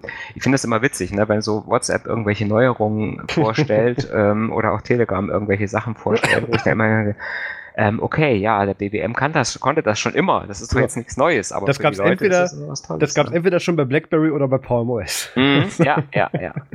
Sticker zum Beispiel. Ich höre im Hintergrund aus weiter Ferne die Taboren gerade schreien. ja, also ähm, ich erinnere mich tatsächlich noch an, ähm, ach, das muss noch, das, ja, das war 2016, 15 um den Dreh, ähm, das war noch Ubuntu Fun.de Zeiten. Mhm. Da hast du mich, glaube ich, mal dazu gezwungen, irgendwie mal aus so einem BlackBerry Messenger Chat irgendwie beizutreten, weil es irgendwelche Leute gab, die sich für Ubuntu Phone interessiert haben, aber wollten, dass ich sie darauf bitte auf BlackBerry Messenger aufkläre. Ja, ja, ja. Irgendwie sowas war da. Ich erinnere mich da an einen Ralf. Ähm, genau. ist er immer noch so speziell. Sollten wir vielleicht nicht hier besprechen. Ähm, und alles klar. Und ähm, da bin ich dann darüber gegangen und habe mich darüber aufgeregt, weil das war noch zu einer Zeit, wo ich tatsächlich so mehrmals am Tag gefühlt, auch gerade wegen Magic Device Tool, meine Geräte nur installiert habe. Mhm. Und dann jedes Mal, ja, nee, ja, wir, wir acknowledgen, dass es da so einen Account gab, aber nee, die Nachrichten kriegst du nicht mehr. Das ist jetzt gerätegebunden. Ich so, ja, toll, vielen Dank. Und ähm, irgendwann bin ich dann tatsächlich dann auch wieder weg. Ich fand das, also Messenger, der mir tatsächlich nicht Multi-Device gibt, also mit dem kann ich heute nicht mehr arbeiten. Mhm. Ja. Ja, das ist, das ist natürlich eine Schwäche äh, im Prinzip gewesen, die der BBM hatte. Aber wie gesagt, es gab halt ganz viele andere Features. Ähm, wie gesagt, Sticker gab es, äh, sage ich mal, lange bevor Telegram äh, Na gut, Sticker also komm, das, das, hat oder auch WhatsApp. Es, diese Woche gab es, ich weiß gar nicht, ob wir das als Thema hatten, ja. sowas bringst du normalerweise mit. Diese Woche gab es ja auch ein Telegram-Update mit Animated, äh, Animated Stickers. Das ja. hatte ICQ vor 15 Jahren. Ja, also ja. das, vor allem die sprangen dir dann auf Overlap Fullscreen entgegen, vor allem, ohne dass du das gegen machen ja, konntest. Ja, das war ja. noch viel schlimmer. Aber gut, ja, BlackBerry Wobei Messenger. die anderen Sachen bei, bei Telegram jetzt neu gekommen sind, finde ich eigentlich ganz gut mit diesen Archiv-Chats und so. Können wir vielleicht ein anderes Mal drüber sprechen. Können wir bestimmt machen. ähm, genau. Ähm, was, was ich auch total cool fand, äh, war, ähm, man konnte eine Zeit lang konnte man tatsächlich mit dem BlackBerry Messenger über PayPal Zahlungen im Chat hin und her schicken. In Deutschland. Was? Nee, das ist verboten. Das sind doch, da sind bestimmt 2015, Leute vor eingesperrt worden. 2015 in Deutschland hat das funktioniert mit dem BlackBerry Messenger. Ja, gut, dass um, das verboten wurde. oh Mann. Okay, äh, hast du das mal getestet, mal benutzt? Ja, ja, sicher. Ja, ja. Wir haben das äh, bei uns hier in der BlackBerry User Group haben wir das dauernd gemacht. Äh, einfach nur zum Spaß uns Geld hin und her geschickt. ja, nix iMessage Apple Pay, ne? Das ist mhm. krass. Ja. Ähm, hat, hat entsprechend funktioniert. Und ähm, dann hat, wie gesagt, das Ganze war immer nur BlackBerry, also BlackBerry OS und äh, mhm. BlackBerry OS 10 äh, gebunden. Das heißt, den BlackBerry Messenger gab es ganz lange halt nur wirklich für BlackBerry Betriebssysteme. Ja.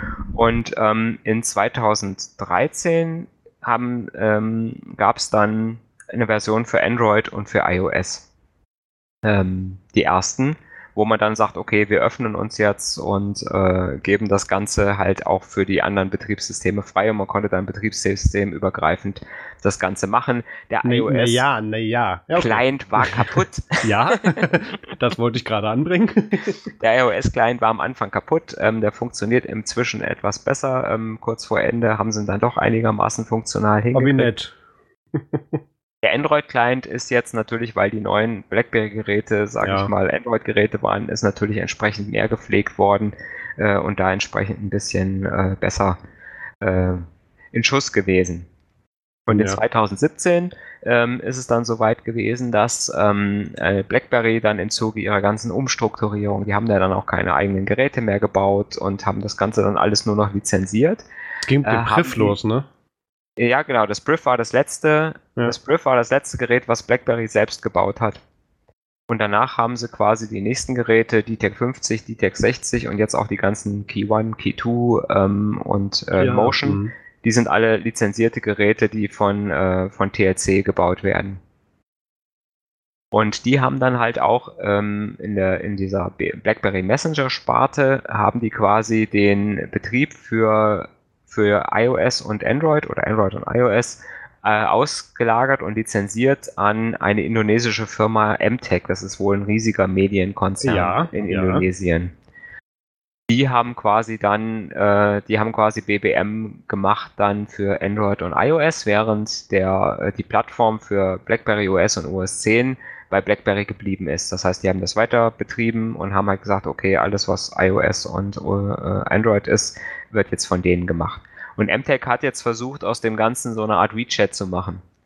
Übrigens, mit uns kannst du auch zahlen und deine Arzttermine eintragen oder wie sollte das äh, gehen? Ja, es gab, es gab dann, äh, es gab dann äh, eine, es gab eine Uber-App in der, im Messenger drin, es ah. gab eine Hotelbuchungs-App, äh, es gab äh, Football-Nachrichten, Formel 1-Nachrichten, ähm, halt so äh, verschiedene Sachen, wo man dann halt, äh, sag, sag ich mal so tägliche Dinge mitmachen konnte. Mhm was aber, sage ich mal, in Deutschland eigentlich nie so richtig funktioniert hat, weil die ganzen ja, natürlich halt nicht. Wir haben in Deutschland nicht funktioniert nicht. haben. Genau. Genau. Uber ging wohl, also Uber, ein Uber-Taxi irgendwo in Berlin bestellen, das hätte. Ja, bis hätte wir das hier auch verboten haben, ja. Mhm, ähm, ja. Ich, das, da muss man sich auch noch mal ganz kurz vor Augen führen, wie krass es ist, was WeChat da trotz, trotz wegen oder immerhin wegen des Involvements der Regierung da in China so erreicht hat. Oder mhm. allgemein im asiatischen Raum. Die haben halt mal gefühlt fünfmal so viel wie wir an Diensten, was sie da haben. Und das haben sie halt mal eben zentralisiert und es nutzen alle. Ja. Also ich, ich, ich, es ist immer, ich kriege da immer böse E-Mails, wenn ich sage, dass wenn du zum Monopolist wirst, hast du eigentlich alles erreicht. Ähm, aber jetzt nur mal allein vom praktischen Anwendungszeitraum, da, die Logik kommt halt irgendwo hin. Das muss nicht heißen, dass das gut ist. Aber ähm, diesen Aufwand und dann noch diesen Erfolg damit zu haben, da habe ich einen riesengroßen Respekt bei WeChat vor, vor allem weil ich es halt in China und in Asien halt allgemein auch oft genutzt habe und ich weiß, dass es halt auch tut. also das ist, das ist nicht so, dass man da eine Alternative haben möchte. Nein, es tut. die Menschen, ja, ich habe ja mal einen Bericht gesehen darüber, dass die Menschen da in China eigentlich ohne WeChat gar nicht mehr leben können. Ne? Also, also ich sag mal, die, wir müssen eigentlich alles, was sie machen, machen sie per WeChat, oder? Es ist, es ist übertrieben. Also ja, alles, was sie machen, machen sie mit WeChat, aber es gibt auch es gibt Analogmöglichkeiten. Natürlich mhm. tun jetzt über die letzten Jahre immer weniger Leute die verwenden, einfach weil alle Leute das über die App oder, oder auch über andere Apps machen. Es gibt auch Frameworks. Das Ding ist übrigens super äh, mit API-Calls erweiterbar. Habe ich letztens mal festgestellt, als ich da an der App geschraubt habe. Also, ähm, es, das ist halt mehr so Richtung Zeitgeist, mit wo geht die Entwicklung hin. Ähm, aber ja, um zu BlackBerry Messenger zurückzukommen, die hätten das iMessage ihrer Zeit sein können, wenn sie sich, wenn sie, ja. nee, andersrum, äh, wenn sich zum damaligen Zeitpunkt bereits oder noch genug Leute für ihre Geräte interessiert hätten, dann hätten sie das iMessage ihrer Zeit werden können. Bis dahin war das so, ja, ihr habt euer geschlossenes System, ist gut, ich nutze das ja eh nicht. Ja, ja. Und das, das war schade, weil da hatten sie, wie du bereits auch schon gesagt hast, oder wie wir gesagt haben, früh die richtigen Ideen, aber haben da halt einfach aufgrund zu geringer Market einfach, einfach keine Haftung gefunden.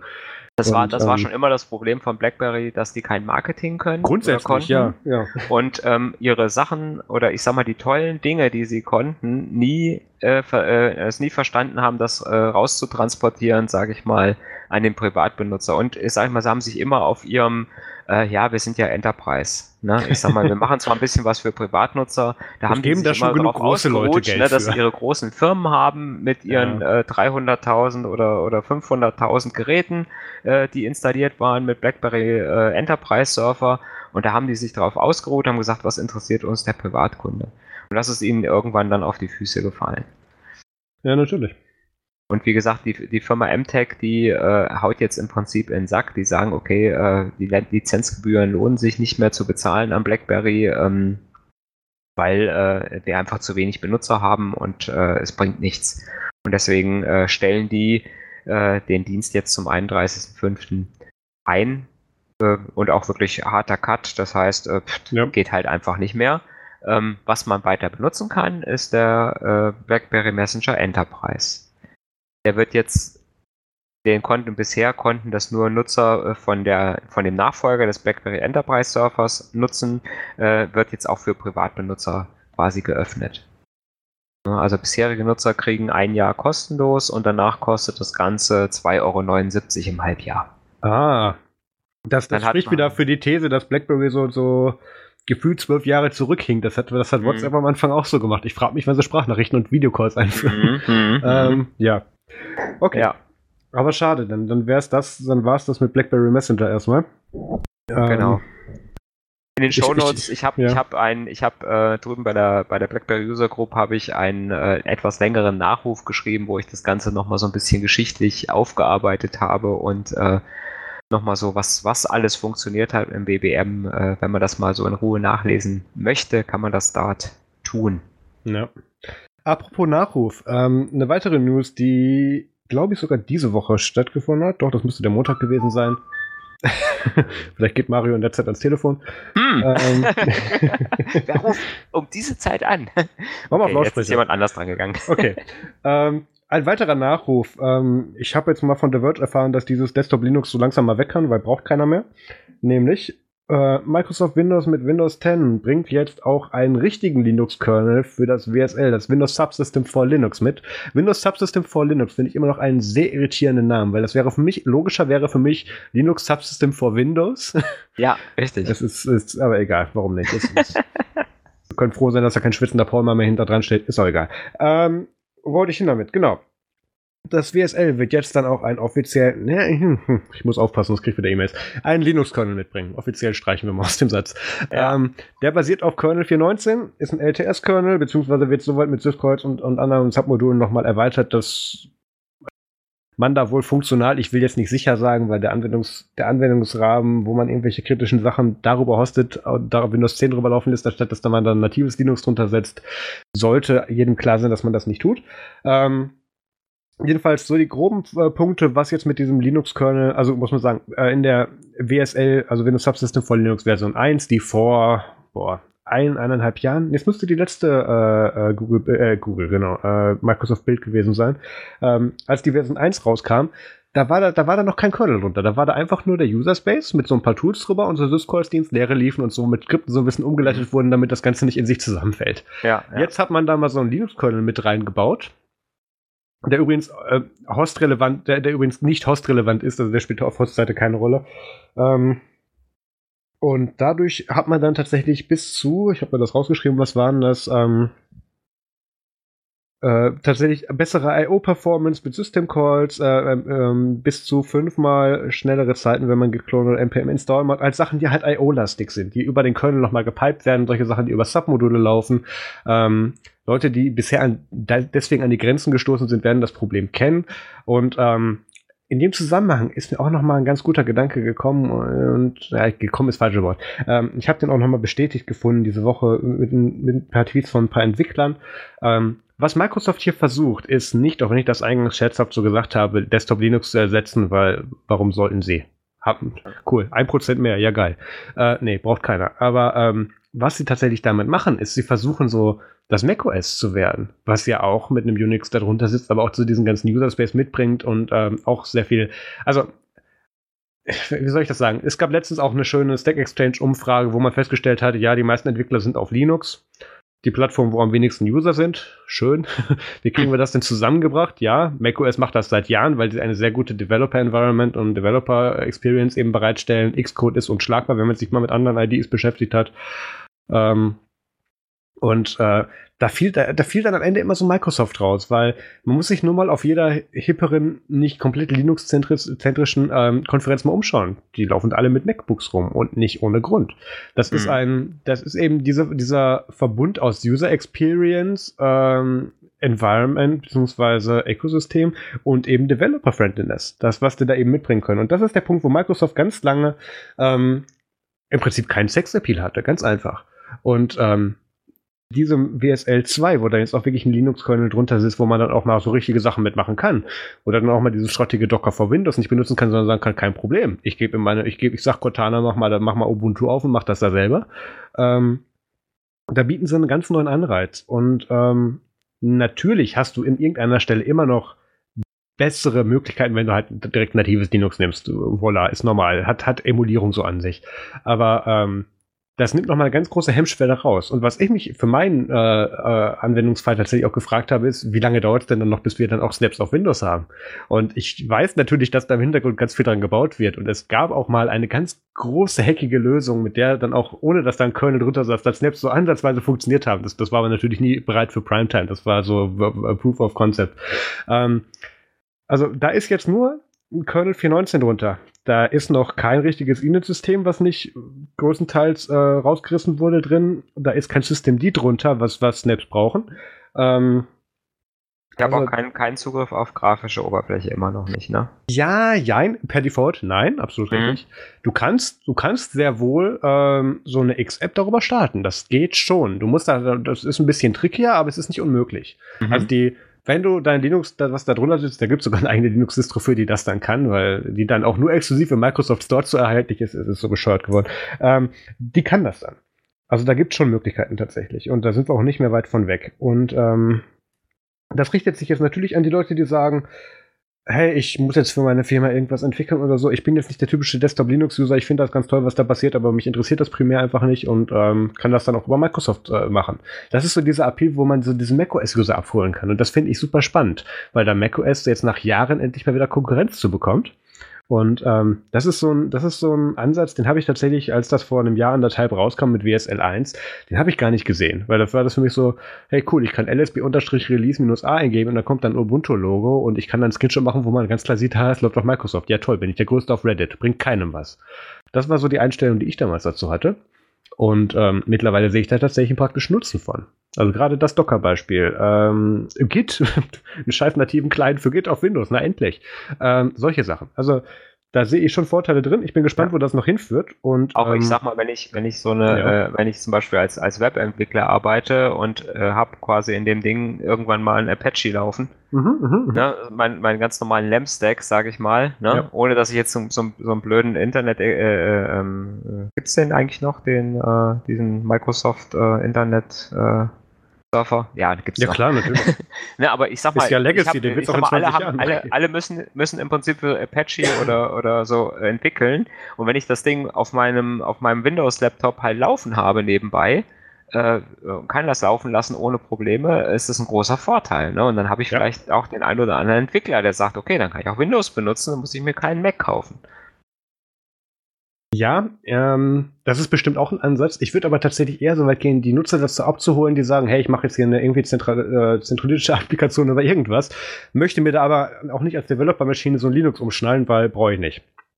Oder mhm. bräuchte ich nur für diesen spezifischen Anwendungsfall. Mhm. Die können darüber mit abgeholt werden. Dass die, hm. Also gut, die denke, können aber auch eine VirtualBox nutzen, oder? Das könnten sie schon, aber das ist mit in das ist das ist das ist ja mit sehr viel ähm, ähm, äh, Setup-Aufwand verbunden. Ja, stimmt, ja. Bei, ähm, bei WSL hast du das mit ab dem, lass mich nicht lügen, 18.09er Insider Preview Update, was dann das 18.12, äh, das 19.4er wird wahrscheinlich, ähm, hast du das per Default. Also mhm. das, da ist, das ist echt nicht mehr weiter weg. Ja, das ist ja kein Problem. Moment, ich mach mal kurz Linux auf. Ähm, das, das wäre zu Baumer-Zeiten undenkbar gewesen. Das, das stimmt, ja. So kurz bevor er sich selber in die Luft springt, schwitzend. Also das ist, der Mann ist aber auch echt eine, eine dankbare Fläche für solche Witze. Ähm, bleiben wir bei äh, Microsoft-Produkten. Äh, Microsoft Edge. Wir haben vor oh, fünf oder sechs Folgen, habe ich glaube ich mit Peter darüber gesprochen, dass Microsoft Internet Explorer ja tatsächlich noch so häufig in Unternehmen so anzufinden ist, ganz einfach. Und wem erzähle ich, dass Mario arbeitet bei einer Bank? Ja. ähm, Habt ihr noch COBOL-Applikationen eigentlich, wenn ich die schon mal da habe? Die, die, ähm, also nicht mehr in der Bank, aber äh, ich sag mal im Rechenzentrum mit Sicherheit noch. Ist ja fast noch schlimmer. Na gut, gut, dass ich gefragt habe. ähm, wo wollte ich eigentlich hin damit? Genau. Ähm, es gibt noch super viele Legacy-Applikationen, die einfach jetzt mal so über Jahre nicht angefasst wurden. So Flash 5, HTML5, was ist das? So diese Applikation, ähm, wo man sich dann eben, wo dann eben ganz klar dann mit irgendwelchen, es gibt, darf ich, na, wenn ich den Kunden nicht sage, darf ich das sagen. Ist, ich habe noch mal bei einem Kunden gearbeitet, der hat noch eine bestimmte Variante von Netscape paketiert, weil das mit dem Internet Explorer nicht ging. So weit ist das Level unten, wie man Legacy-Applikationen, also wir reden von Web-Frontends, irgendwelche Intranets, irgendwelche äh, internen Applikationen, die über einen Webbrowser bedient werden, über irgendwelche Sachen, die nur über einen integrierten iFrame, das ist ja das, das, das nächste Übel, mhm. was Internet Explorer mitbringt, ähm, funktionieren. Diese Kompatibilität darf ja nicht gebrochen werden. Auch ja. nach, ich gucke auf die Uhr, zwölf Jahren nicht. also, ähm, und deswegen geht jetzt tatsächlich Microsoft Edge mit hin und es gibt einen tollen Release-Blogpost auf blogs.windows.com, ähm, der tatsächlich äh, sehr schön auch nochmal beleuchtet und sagt, hey, ja, wir wissen, die Steinzeit ist um, aber hier ist übrigens noch so eine Kompatibilitätsfunktion für den Internet Explorer, die wir jetzt in Edge einbauen, damit irgendwann dann mal Internet Explorer tatsächlich auch mal auslaufen und komplett weg kann. Aktuell wird das ja noch parallel entwickelt. Ähm, irgendwann, also es gibt jetzt tatsächlich so ein, in den Developer-Previews und ich glaube auch schon den ersten Nightlies, habe ich von auf dem Git gesehen, ähm, bei Microsoft Edge Browser gibt es so eine Funktion oben links in der Adresszeile, glaube ich, ähnlich wie beim Internet Explorer, die so eine Kompatibilitätsansicht ermöglicht, wo man dann auswählen kann, hey, bitte verwalte, verhalte dich wie ein Internet Explorer 11 Ach, oder genau, so. Genau, mach mal, mach mal Internet Explorer, ja. So, mach dich mal kurz zwölf Jahre jünger, wie möchte man das nicht mhm. sagen. Und ähm, Äh, und dann kann das solche Legacy-Anwendungen tatsächlich über das Framework dann eben ausführen. Ja, und da das ja. ja. alles in der Sandbox ist, ist das auch recht dankbar gelöst. Und ähm, es freut mich sehr, dass das Edge auch mit dieser Tradition nicht bricht, weil so wenig appealt Edge tatsächlich für mich. Ich, ich würde es nie nutzen. Auch die, die nächste News, die ich jetzt hier in diesem Einsatz einfach nur zusammenfasse. Edge wird auch demnächst auf, auf, auf macOS geben. Das wurde jetzt diese Woche angeteased. Ja, super. Ja, cool. Ähm, es ist mir immer noch völlig egal. Aber die Leute, die hiervon einen Nutzen haben, sind die, die eben nicht so sich für Technik interessieren wie wir oder sagen, oh, es gibt auch andere Browser, ja, ist mir zu kompliziert. Ähm, die einfach immer das Vorinstallierte benutzen oder Leute, die in einem Arbeitsumfeld arbeiten, wo sie eben keine Auswahl über die, über die äh, Softwareanforderungen auf ihrem Arbeitsplatz haben, solche Sachen. Und wenn die dann mit besserer Software, mit Rückwärtskompatibilität und so weiter versorgt werden, die sicher, schnell und aus diesem Jahrhundert gefühlt ist, das finde ich eine sehr gute Idee. Mhm. Und ich finde auch gerade der Schritt, den Microsoft gemacht hat, ähm, von Edge HTML auf, auf äh, Chromium als Basis zu gehen, ähm, der ist den auch als Positives anzukreiden. Sie machen jetzt, also klar, kann man jetzt sich wieder drüber streiten mit, ja, jetzt gibt's dann nur noch Firefox, was anderes, ja, mein Gott. Aber ähm, als das zweit, als, als zweitbeste, Quatsch, als das am weitesten verbreitete Framework hinzugehen, zu sagen, hey, da basieren wir unser Produkt jetzt auch drauf, weil wir wollen, dass es für die breiteste Masse unserer Leute nutzbar ist das ist genau dieser Schritt, den Internet Explorer bisher nicht gemacht hat. Internet Explorer war nie gut in nichts, was sie gemacht haben. Sie waren nur die Ersten damit. Und ja. jetzt gehen sie über, eben über diesen Schritt Kompatibilität und gleichzeitige Nutzerfreundlichkeit. Und das finde ich gut und das möchte ich, dass die beibehalten. Und es ist schön, dass die das jetzt dann auch auf macOS bringen. Ich werde dann irgendwann lachen, wenn sie es auch auf Linux Desktop rausbringen, dann weiß man genauso, es, es will keine andere Plattform haben. Aber bis dahin finde ich das eine sehr gute Idee. Möchtest du noch irgendwas über schöne Legacy-Tools bei der Bank erzählen, Mario? Ähm, ja, es gibt also tatsächlich ähm, äh, noch nicht mal Legacy-Tools, aber ich sag mal, es das, gibt, das ist ja äh, das Schlimme. Es gibt auch noch Admins, die bauen da heute noch für. Ja, ja nicht nur das. Also wenn ich zum Beispiel gucke, ähm, ähm, wenn ich zum Beispiel, äh, es gibt eine, eine, es gibt von IBM so ein Datenbankabfragetool, Cognos oh nennt sich das. Ja, ich kenn's. Ne? Das arbeitet im Internet Explorer und das, das fühlt sich an wie eine normale Anwendung. Ich wenn ich das, wenn ich das öffne. So, jetzt habe ich das ja. Problem, wenn ich das im Internet Explorer öffne, dann kann ich äh, an bestimmten Stellen Objekte mit der rechten Maustaste anklicken und kann dann über ein Kontextmenü kopieren. Wenn ich das im Firefox öffne, dann öffnet sich dieselbe, äh, öffnet sich dieselbe App und dieselbe Anwendung. Wenn ich da mit der rechten Maustaste klicke, passiert gar nichts. Da kann ich das Objekt gar nicht kopieren. das funktioniert nur im Internet Explorer. Ja, Ach Gottchen, das hatte ich letztens auch bei was. Die Begründung dazu weiß ich nicht mehr. Aber ich weiß nicht warum. Äh, von ja, daher, ne? ja, doch, doch, doch. Weil da schon auf Internet Explorer Basis extra so ein IE 6 oder 7 altes Framework extra dafür gesandboxt wird, damit das noch funktioniert. Und das hat Firefox natürlich nicht. Und dann ist das ja, mhm. markiere jetzt den Text wie Zwischenablage. Nee, kannte ich noch nicht. Mach mal weg. also mhm. das ist, ähm, das bleibt tatsächlich schlimm. Das sind so ein paar ähm, Sachen, die einfach, sage ich mal, immer noch, ähm, ja, wir haben also auch immer noch den Internet Explorer 10. Inzwischen läuft zwar alles, äh, sage ich mal, über Firefox, aber der Internet Explorer 10 ist immer noch drauf auf unseren Rechnern für bestimmte einzelne Geschichten. Ja. Das war auch gerade beim Internet Explorer das Schlimme. Selbst wenn du dachtest, okay, ich, mein Internet funktioniert jetzt so. Oh Gott, braucht irgendein Tool ein iFrame von mir? Solche Sachen. Oder selbst wenn es das nicht braucht, diese ganzen, das, das war ja das Schlimme. Früher hat sich ja Internet Explorer noch so hackable oder so, so erweiterbar gezeigt, wo man dann sagen kann, ja, ist okay, ich, ich, mhm. ich lagere das in Internet Explorer aus und dann dauert das halt 20 Sekunden länger, aber wenigstens zeigt es ein Bild an, einmal. Also, ähm, es ist, glaube ich, schon zu sagen, dass das gut ist, dass sowohl Microsoft da jetzt mit Edge einen Browser entwickelt, den zwar immer noch keiner haben will, außer die Leute, die nicht wissen, dass es andere gibt oder da nicht genug, da gar keinen Bedarf zu haben, sich da näher mit zu befassen. Für die ist das ein Fortschritt, weil es wird ein besseres Benutzungserlebnis, ohne die alte Kompatibilität zu brechen. Und das finde ich gut, so sollte man Software entwickeln. Schön ist es vor allem, wäre es, wenn sie es hinkriegen würden, dass der Edge beim ersten Start äh, schon nach, nicht erst nach fünf Minuten funktioniert. Inwiefern? Ich habe jetzt die Woche ein paar Windows 10 Rechner eingerichtet, da war das kein Problem. Also wenn ich den Edge öffne, das dauert immer erst äh, gefühlt Minuten, bis ich da irgendwas in die Suchleiste eingeben kann. Vorher passiert da er hat, er hat wohl noch tatsächlich diese, diese, äh, diese Internet Explorer-Krankheit mit so Steuerung T neuer Tab. Wie, mhm. mein Cursor soll automatisch in der Adresszelle sein. Da sehe ich jetzt keinen Sinn drin. Mhm. Oder solche Spielereien oder F6 vom Menü dann in die, ja. in die Adresszeile zu tappen. Das stimmt, ja. da gibt es Altlasten zu, das stimmt. Aber die Gesamtperformance sind besser. Es bleiben keine Tabs mehr hängen, solche Sachen. Ja, also, wenn, ja ich sag, wenn er erstmal läuft, läuft er, ja. Ja. Ja, aber das stimmt. Aber es wäre auch nicht ein Microsoft-Browser, wenn es anders wäre. Okay. Ähm, dim, dim, dim. Genau, in dem Zusammenhang, ah, zynische Überleitung, habe ich gerade verpasst. ja, nee, nee, ich habe davor noch was. Es gibt auf dem Blog von Chris Zacharias eine, das ist ein ehemaliger Entwickler aus den frühen Zeiten von YouTube. Ähm, also der hat da eine YouTube-Plattform noch, noch vor, beziehungsweise ich glaube sogar noch beim Übergang zu Google, hat er tatsächlich an der Plattform programmiert. Und die haben also eine interne ähm, hat jetzt mal so eine interne Story verblockt. Das ist jetzt schon ein paar Tage her, auf die ich nur kurz aufmerksam machen möchte. Ähm, nämlich hat er damals so gesehen, ach, die haben da alle Internet Explorer 6, die das da verwenden, damit funktioniert ein bestimmtes Feature nicht. Hey, wir gehen jetzt hin und machen so ein Banner hin und sagen, hey, wir phasen Internet Explorer 6 aus. Vorsicht, Inkompatibilität und solche Sachen. Mhm. Und haben dann ein geheimes Komplott geschmiedet, wie sie Internet Explorer 6 vernichten können. Und das ist ein super interessanter Artikel. Er hat am Ende tatsächlich funktioniert. Ich meine, es wurde dann Internet Explorer 7 ja scheiße gelaufen, aber der, der, der Gedanke war da. Aber ähm, das ist äh, eine sehr interessante Story, verlinkt in den Show Notes. Ähm, aufgrund der Zeit müssen wir jetzt aber ein bisschen weitermachen. Ähm, es gab noch ein Thema, das habe ich auch letzte Woche auf Patreon geschrieben. Meine Entschuldigung, warum keine Patreon-Extra-Folge kommt. Äh, zum Extra auf Patreon-Folge. Boah, sprechen. Nerd zum Extra-Folge auf Patreon kommt. So, da wollte ich hin. Ähm, habe ich auch schon geschrieben, dass ich mich super gerne über den aktuellen Firefox-Fuck-Up lustig gemacht hätte, aber ähm, da war ich ja leider krank. Es ist auch gar nicht so schlecht, dass wir uns eine Woche damit Zeit gelassen haben, weil es sind neue Details bekannt geworden. Ähm, ich glaube, ich muss es nicht groß erzählen. Äh, die Kurzform ist, bevor wir. Haben wir alle lange, erlebt.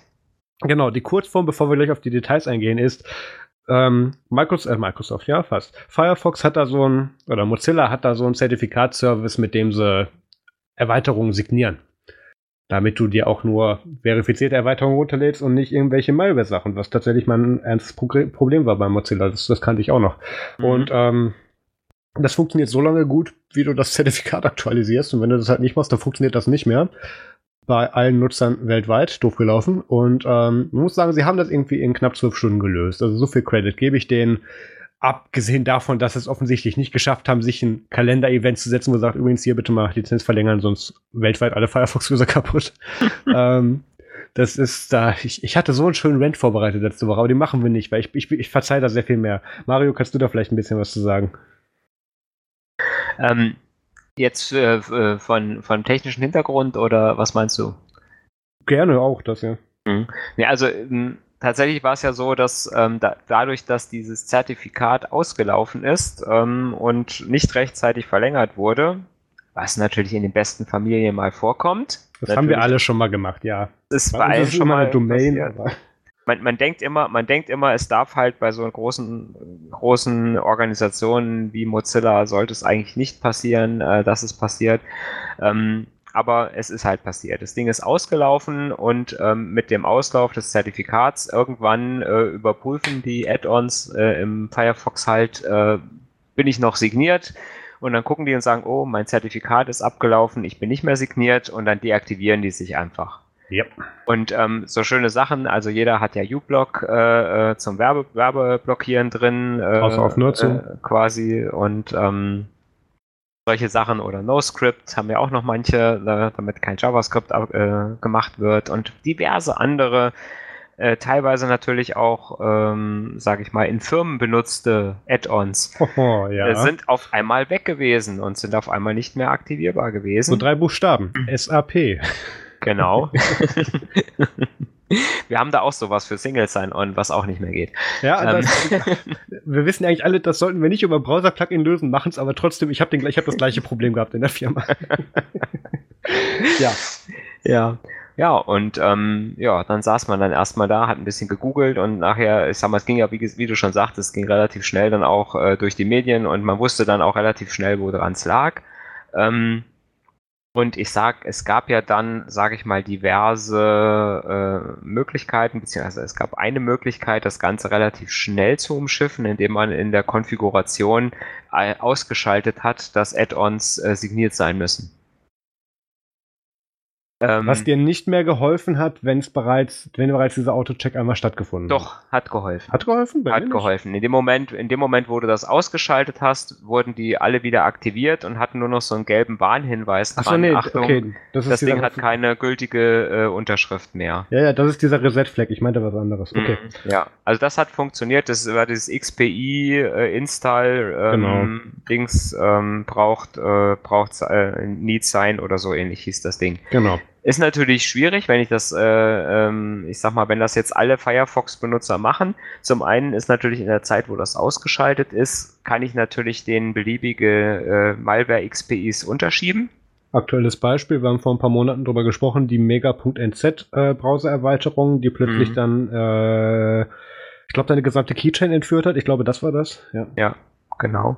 Und, ähm, und ich kann natürlich auch, ich sag mal, den, der, der Nutzer, der allgemeine Nutzer ist natürlich faul in dem Moment, nachdem das Problem irgendwann mal gefixt ist, äh, den Leuten zu sagen, hier, ihr müsst das jetzt bitte wieder auf True stellen von False, ähm, ist natürlich auch eine Geschichte. Ne? Also von daher ist das, sage ich mal, eine, äh, zwar eine Lösung, die schnell geholfen hat, aber natürlich schon, sage ich mal, mit gewissen Risiken verbunden ist, weshalb auch viele gesagt haben, nee, nee, mache ich lieber nicht.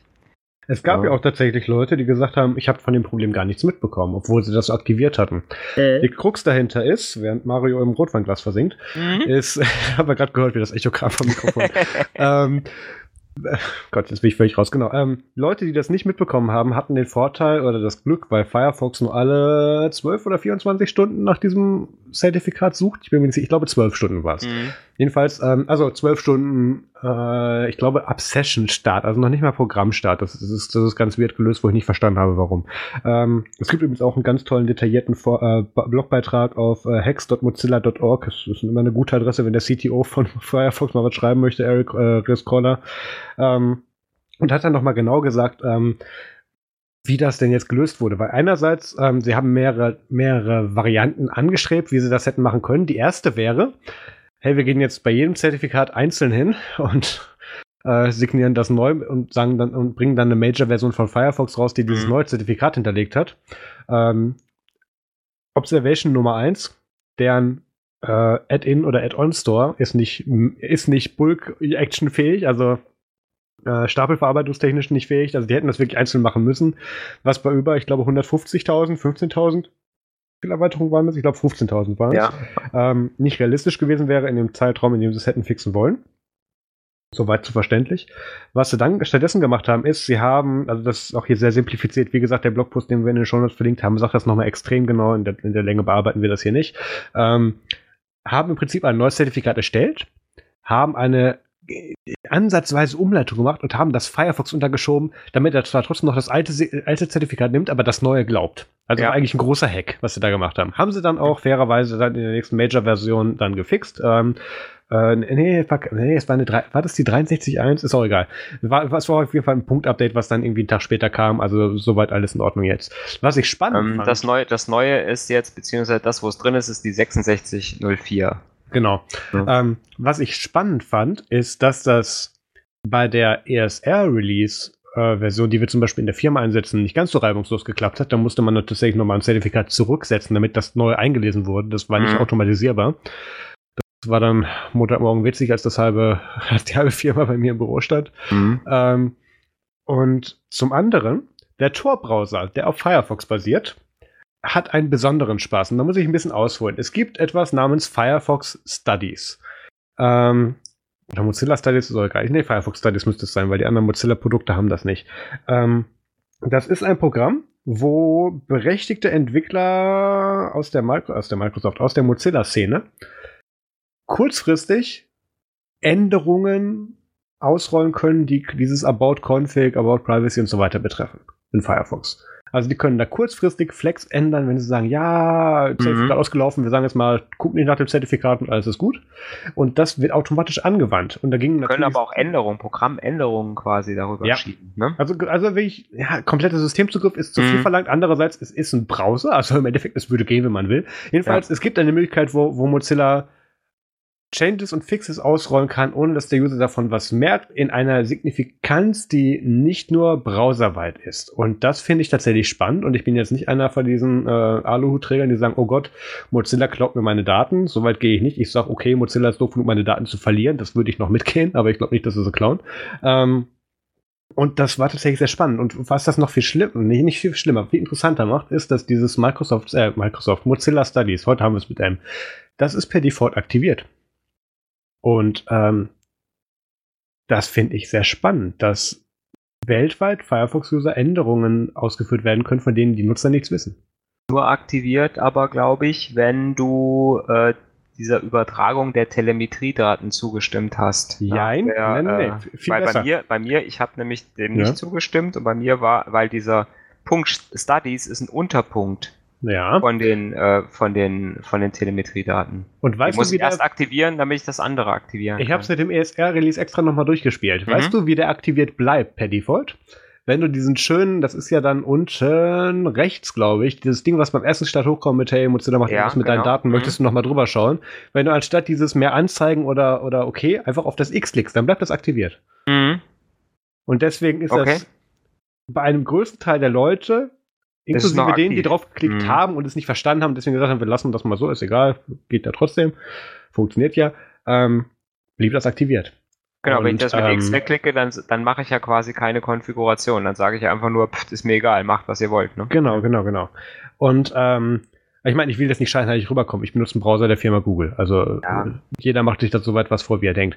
Aber ähm, das war mir tatsächlich davor gar nicht bewusst. Und das ist auch äh, eine, wie ich in den letzten Blogpost, ich habe extra noch mal so ein Jahr lang Blog, noch so ein Jahr lang Blogpost gescrollt auf dem Mozilla-Blog. Das ist so ein Feature, das, das, da verlinken sie gerne mal über Umwege auf, auf uh, irgendwelchen Issues auf, auf GitHub, äh, nicht auf GitHub, äh, was haben die da auf ihrem eigenen äh, äh, äh, Bugtracker, den sie da haben. Aber Mhm. das, das wird niemals nur irgendwo namentlich erwähnt. Das fand ich echt geil. Also, das ist schon, naja, ähm, Und das war ja, war ja jetzt so, dass sie, dass sie gesagt haben, damit ihr quasi, bevor jetzt der 6604 ausrollt, äh, die, das Fix schon bekommt, haben die aber die Benutzer explizit dazu aufgefordert, diese Studies zu aktivieren. Ja. Ja, das war ja, das war ja quasi ein, ein Workaround, was sie gesagt haben, hier, wenn ihr die, wenn ihr das wollt, äh, sag ich mal, ne, entweder ihr habt es sowieso aktiviert oder aktiviert's bitte. Ja. Also, ich, ich will mich da auch nicht ausnahmsweise zu, zu lange über, über Mozilla lustig machen. Ähm, ich denke, und das ist tatsächlich mittlerweile bestätigt, da gab es auf Reddit einen, einen schönen AMA-Eintrag für, ich glaube, den verlinke ich gleich auch noch. Ähm, der Mensch, der für alle Mozilla-Produkte für Zertifikate zuständig ist, der war im Urlaub zu dem Ja. Zeitraum. Das habe ich auch gelesen. Und ähm, es gibt offensichtlich kein Contingency Plan. Das ist jetzt in den Linux-Kreisen, das dürfen die meisten hier verstehen, das ist wieder das Hit-by-Bus-Syndrom. Mhm. Was macht ihr, wenn der mal eine Woche dranhängt? Dann geht auch irgendwann der Rest von eurem Quatsch nicht mehr. Ich habe geguckt, bei, Mozi- bei Thunderbird gibt es auch so, einen, so, einen, so, einen ähnlichen, äh, so eine ähnliche Lücke, die man die nicht ausnutzen, die anfällig ist für solche internen Versäumnisse. Also es ist, ähm, ja. Andererseits, Google tut mit einer Regelmäßigkeit vergessen, ihren Debian Signing Key im, im Archive für ihre PPAs neu zu updaten, wenn sie, wenn sie das nicht für Linux ausrollen. Naja, okay, we are all doomed. Ich glaube, darauf können wir enden. Ähm, Das Schlimme ist ja, wenn man wirklich jetzt mal ähm, eine Weile mit den äh, mit äh, ohne ohne Werbeblocker gesurft ist und merkt, wie langsam eigentlich Webseiten laden. und Ich fand wie die das so geil. Wir Aussehen, hatten- wie ja. die eigentlich aussehen mit Werbung. Wir hatten einen Uptick in den AdSense-Reports dem Wochenende. Ich fand das gut. Das darf Mozilla wegen mir gerne öfters machen. Give me your money, all of it. Ähm, apropos Money. Ähm, WTF der Woche. Es, es, es gab so diesen nächsten Fuck-up, primär bei GitHub, GitLab und Bitbucket. Alles Plattformen, wo man so gerne per Git-Protokoll oder kann Bitbucket nicht auch SVC? Ist egal. Ähm, primär per Git seinen Code eincheckt, verwaltet, trägt und so weiter.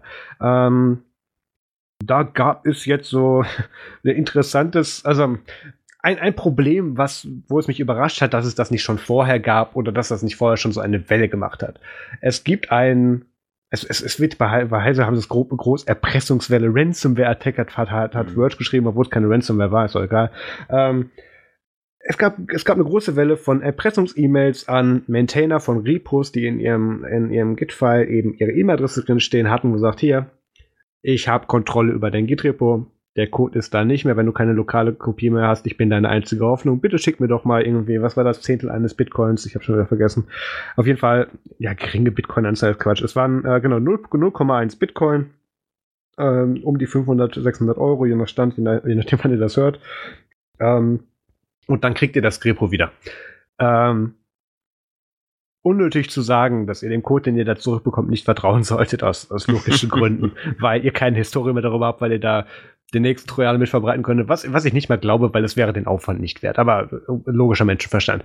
Ähm, das viel witzigere ist, wie dieser Erpresser, das wird ja aktuell davon ausgegangen, dass es eine kleine Gruppe bis ein Einzelner ist, ähm, der das gemacht hat, auch tatsächlich sehr automatisiert, weil er hat irgendwo mal tatsächlich selber ein Punkt Git mitgeliefert bei einer E-Mail. Ähm, hat tatsächlich ähm, diese Zugangsdaten jetzt nicht irgendwo gehackt. GitHub, Bitbucket, GitLab sind jetzt nicht Also bis auf GitLab, die so einmal im Jahr ihre, ihre Datenbank ins, Internet stellen. Ähm, die sind jetzt nicht deswegen tendenziell unsicher. Das geht, das betrifft nur die Leute, die so intelligent waren und gesagt haben, ja, so geht Push, das ist schon anstrengend, da muss ich da so einen Key eingeben oder meine E-Mail oder mein Passwort. Mache ich einfach mal automatisch in, in meinen Git-Ordner mit rein, damit das automatisiert geht und bin dann noch so intelligent und lade das dann mit Git Push oder, oder Commit Force komplett hoch. Und dann ist natürlich hm. auch deine Zugangsdaten im Klartext für jeden, der danach googeln kann oder weiß, wie man eine Suchmaschine bedient, im Klartext zu finden. So, es sollte unnötig zu sein, zu sagen, dass das eine schlechte Idee ist. Und das hat sich da eben jetzt dieser Angreifer zunutze gemacht. Und da gab es tatsächlich dann, ich glaube, in dem Word-Artikel ging es um 250 Repos. Jedenfalls, es hat schon ein bisschen so eine Welle gemacht. Ähm, es sollte der übliche Warnschutz sein, auch wenn ihr denkt, dass euren Quellcode keiner liest. Leute, die denken, sie könnten damit Geld verdienen, machen es trotzdem. Also guckt doch bitte noch mal rein, was ihr da. Es, es, es gibt so was Schönes, das nennt sich .gitignore, wo man solche Files dann reinmachen kann, auch wenn man sie nicht benutzen soll, aber da macht wenigstens ein rein, damit das nicht mit hochgeladen wird. Solche Sachen. Also die Files sind auch immer ja. Ne, gerne, gerne genommen. Irgendwelche Zugriffskeys mit drin. Ja. Ja. Ja, ähm, ist, ist wieder aus der Kategorie Don't be stupid. Ähm, es, es ist eine sehr gute Überleitung fürs MFG.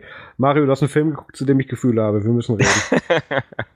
ja, genau. Gestern war ich im Kino äh, und ähm, habe äh, gedacht, ach, die Hellboy-Filme, die waren ja immer recht schön, so mit Ron Perlman, ne? Kennt man, mhm, glaube ich, mhm. alle. Ähm, die waren nett. ja. Die hatten zwar auch so ein bisschen so Monster und äh, ich sag mal, ähm, und habe ich gesagt, gut, jetzt gibt's den neuen Hellboy Call of Darkness, den schaust du jetzt mal an. Ähm, und dann haben wir den jetzt dann halt mal geguckt. Und ja, ähm, saß dann erstmal da und so nach, einer, nach zehn Minuten äh, war erstmal mein Mund offen und äh, blieb dann erstmal auch die ganze Zeit offen. ähm, äh, ja, es ist also tatsächlich ein Gemetzel sondergleichen. Ja. ähm, ja, ich weiß nicht. Ich, ich, ich habe es gar nicht so richtig verstanden. Also ich sag mal, es ist jetzt nicht so, dass der Film nicht unterhaltsam war. Also ich sag mal, äh, so dieser, die Figur Hellboy ist ja an sich, äh, ist ja an sich schon, äh, sage ich mal, relativ unterhaltsam. Ähm, auch die Handlung war okay und ähm, aber wie gesagt, so diese. Ja, grundsätzlich dieses, schon, aber nicht in diesem Film. Diese Splatter, diese Splatter-Elemente, die ja. da eingebaut haben in, äh, sage ich mal, unerträglicher Häufigkeit. Ähm, ja, ich weiß nicht, wie gesagt, ich habe jetzt, ich bin jetzt nicht so zart beseitet. Also ich habe jetzt da so kein Problem, jetzt so, so einen Film zu gucken. Ne? Also, Hast du die Kids wieder dabei gehabt? die habe ich nicht dabei gehabt. Da das ist gut. Gesagt, ich habe schon so, ne, die große mit 15 habe ich gesagt, hier, FSK 16, kannst du vergessen. Ähm, meine Frau uh, war mit uh, dabei, ja die brutal. hat auch ein bisschen komisch geguckt die ganze Zeit. ähm, die kennt die anderen Hellboy-Filme auch. Und wie gesagt, wir haben es anders erwartet. Ne? Also wie gesagt, ähm, jemand, der, der jetzt sagt, nee, ich möchte jetzt nicht Splatter gucken und her herumfliegende Körperteile und Gedärme und Gehirne, äh, sollte sich den Film nicht anschauen. Also, mh, hm. es, das ist definitiv ein Problem, was ich mit dem Film hatte. Das, worauf du gar nicht angespielt hast, was auch so ein bisschen mein Problem ist. Ähm, ich habe den allerersten Hellboy gar nicht gesehen. Mhm. Ich habe den Hellboy 2 The Golden Army gesehen. Ja. Wo dann auch dieser Fischmensch mit dieser schönen äh, der Fisch im äh, Kopf im Wasserglas dabei war mhm. und, und, mhm. und, und, dieser komische Deutsche, der da porträtiert wurde. Und wie schreiben sie ihren Namen? Ach, mit SS. Ja, natürlich ist es ein Deutscher. Ähm, ja. es, es ist, solche Zitate bleiben mir dann auch im Kopf. Und das habe ich so mit dieser Hellboy-Reihe verbunden. Und davon ja. war halt original nichts im dritten Teil. Ich es, war, es, war, es war auch kein ja. dritter Teil.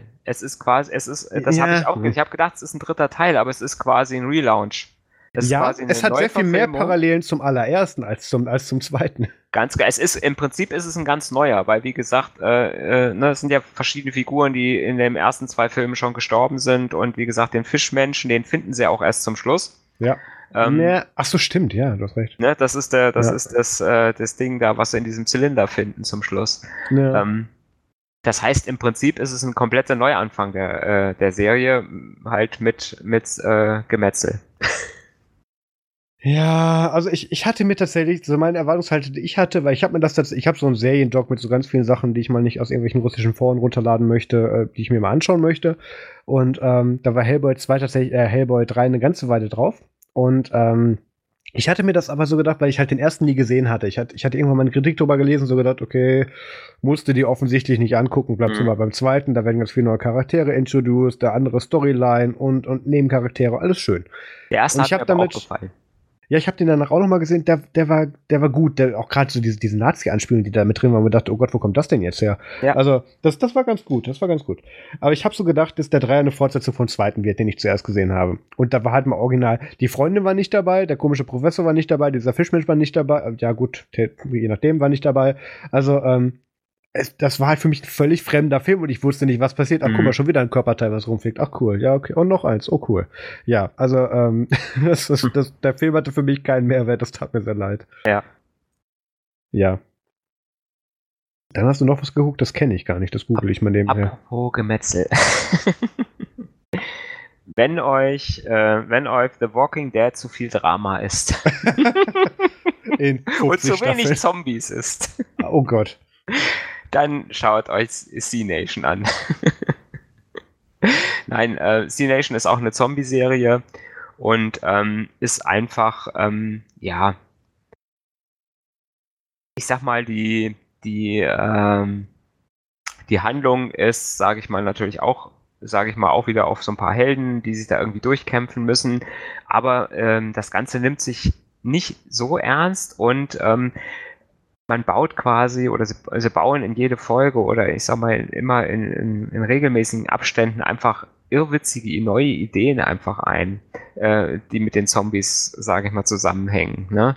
Ähm, äh, ich sag mal, vielleicht jetzt ohne jetzt allzu doll zu spoilern, äh, gibt es äh, eine Folge, wo äh, auf einmal die Zombies, äh, weil sie keine Gehirne mehr kriegen, sich gegenseitig fressen und dann gibt es einen riesigen Zombieball, der irgendwie 20 Meter hoch ist, nur aus Zombies basiert, der dann quasi durch die Landschaft rollt, äh, während die sich da gegenseitig auffressen und so. Ne? also mich ein bisschen so. an Fluch der Karibik. Also. ja, genau. ne? Also es ist einfach so, äh, einfach so diese Ideen, die da in der Serie sind, die sind einfach witzig und sie ist einfach wesentlich schneller als äh, wesentlich schneller als The Walking Dead, äh, einfach von der Handlung her und ähm, ja, nicht so viel Drama. So einfach nur kann, Gemetzel, aber wenigstens auf den Punkt. Und das Witzige ist, und das Witzige ist, äh, jetzt kam auf, auf Netflix kam die Staffel 4 raus und ich habe gesagt, oh cool, Staffel 4, kannst du Z Nation Staffel 4 gucken? Da habe ich gemerkt, ich habe Staffel 3 noch gar nicht gesehen. Uh. also bin ich jetzt quasi äh, am Nachgucken und äh, versuche jetzt Staffel 3 und Staffel 4 dann jetzt re relativ schnell dann noch durchzugucken. Nicht schlecht. Also wer Zombies mag, Zombie-Serie mag, The Nation, kann man gut gucken. Ich, ich habe halt noch so ganz viel äh, Legacy-Software altlassen auf meiner, auf meiner Serienliste. Solche Sachen wie äh, hier äh, äh, Mr. White, wie heißt er? Breaking Bad? Breaking Bad, ja, danke. Das, ich kann mir nicht mal den Namen der Serie merken. So Walter White. Walter White, danke. Ähm, es ist halt, also erstens mal haben die in der zweiten Staffel eine ganze Folge, die nur ums Tapezieren geht. Und zum zweiten komme ich, komm ich nicht mal durch die erste, weil das ist, geht irgendwie nicht los. Ich fühle mich nicht abgeholt. Das ist schlimm. Ich versuche so alle Jubeljahre, versuche ich das nochmal. da solche Sachen wie Stranger Things möchte ich gerne mal durchgucken, weil ich die Story super geil finde. Ich komme nur nicht dazu, die Filme zu schauen. Oh, Stranger Things ist so toll. Ja, es, es, ich glaube das auch. Und ich, ich sehe es ja nur von Bildern oder irgendwie da mal irgendeiner der Schauspieler folge ich dann auf Instagram, solche Sachen, wo ich denke, ach, das möchtest du eigentlich ganz gerne sehen. Ach nee, da kommen noch fünf Staffeln davor. Ja, nee, never mind. Ähm, Allerdings gibt es nur zwei Staffeln. Ja, ja, nicht nur das. Also, ja, das, ist, okay, ja.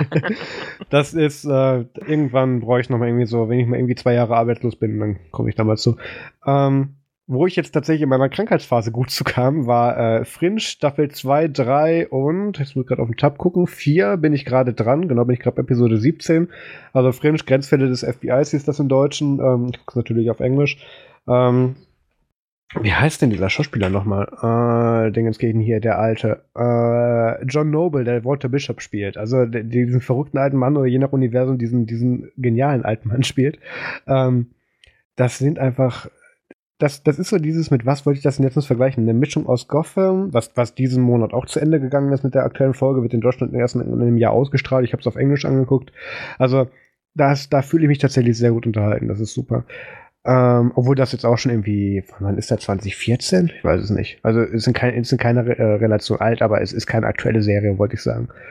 Ähm, dann Westworld Staffel 2 habe ich geguckt. Auch, hier steht mal wieder Westworld. Irgendwas macht mein, mein, mein, mein Keyboard falsch. Das hatten wir schon mal.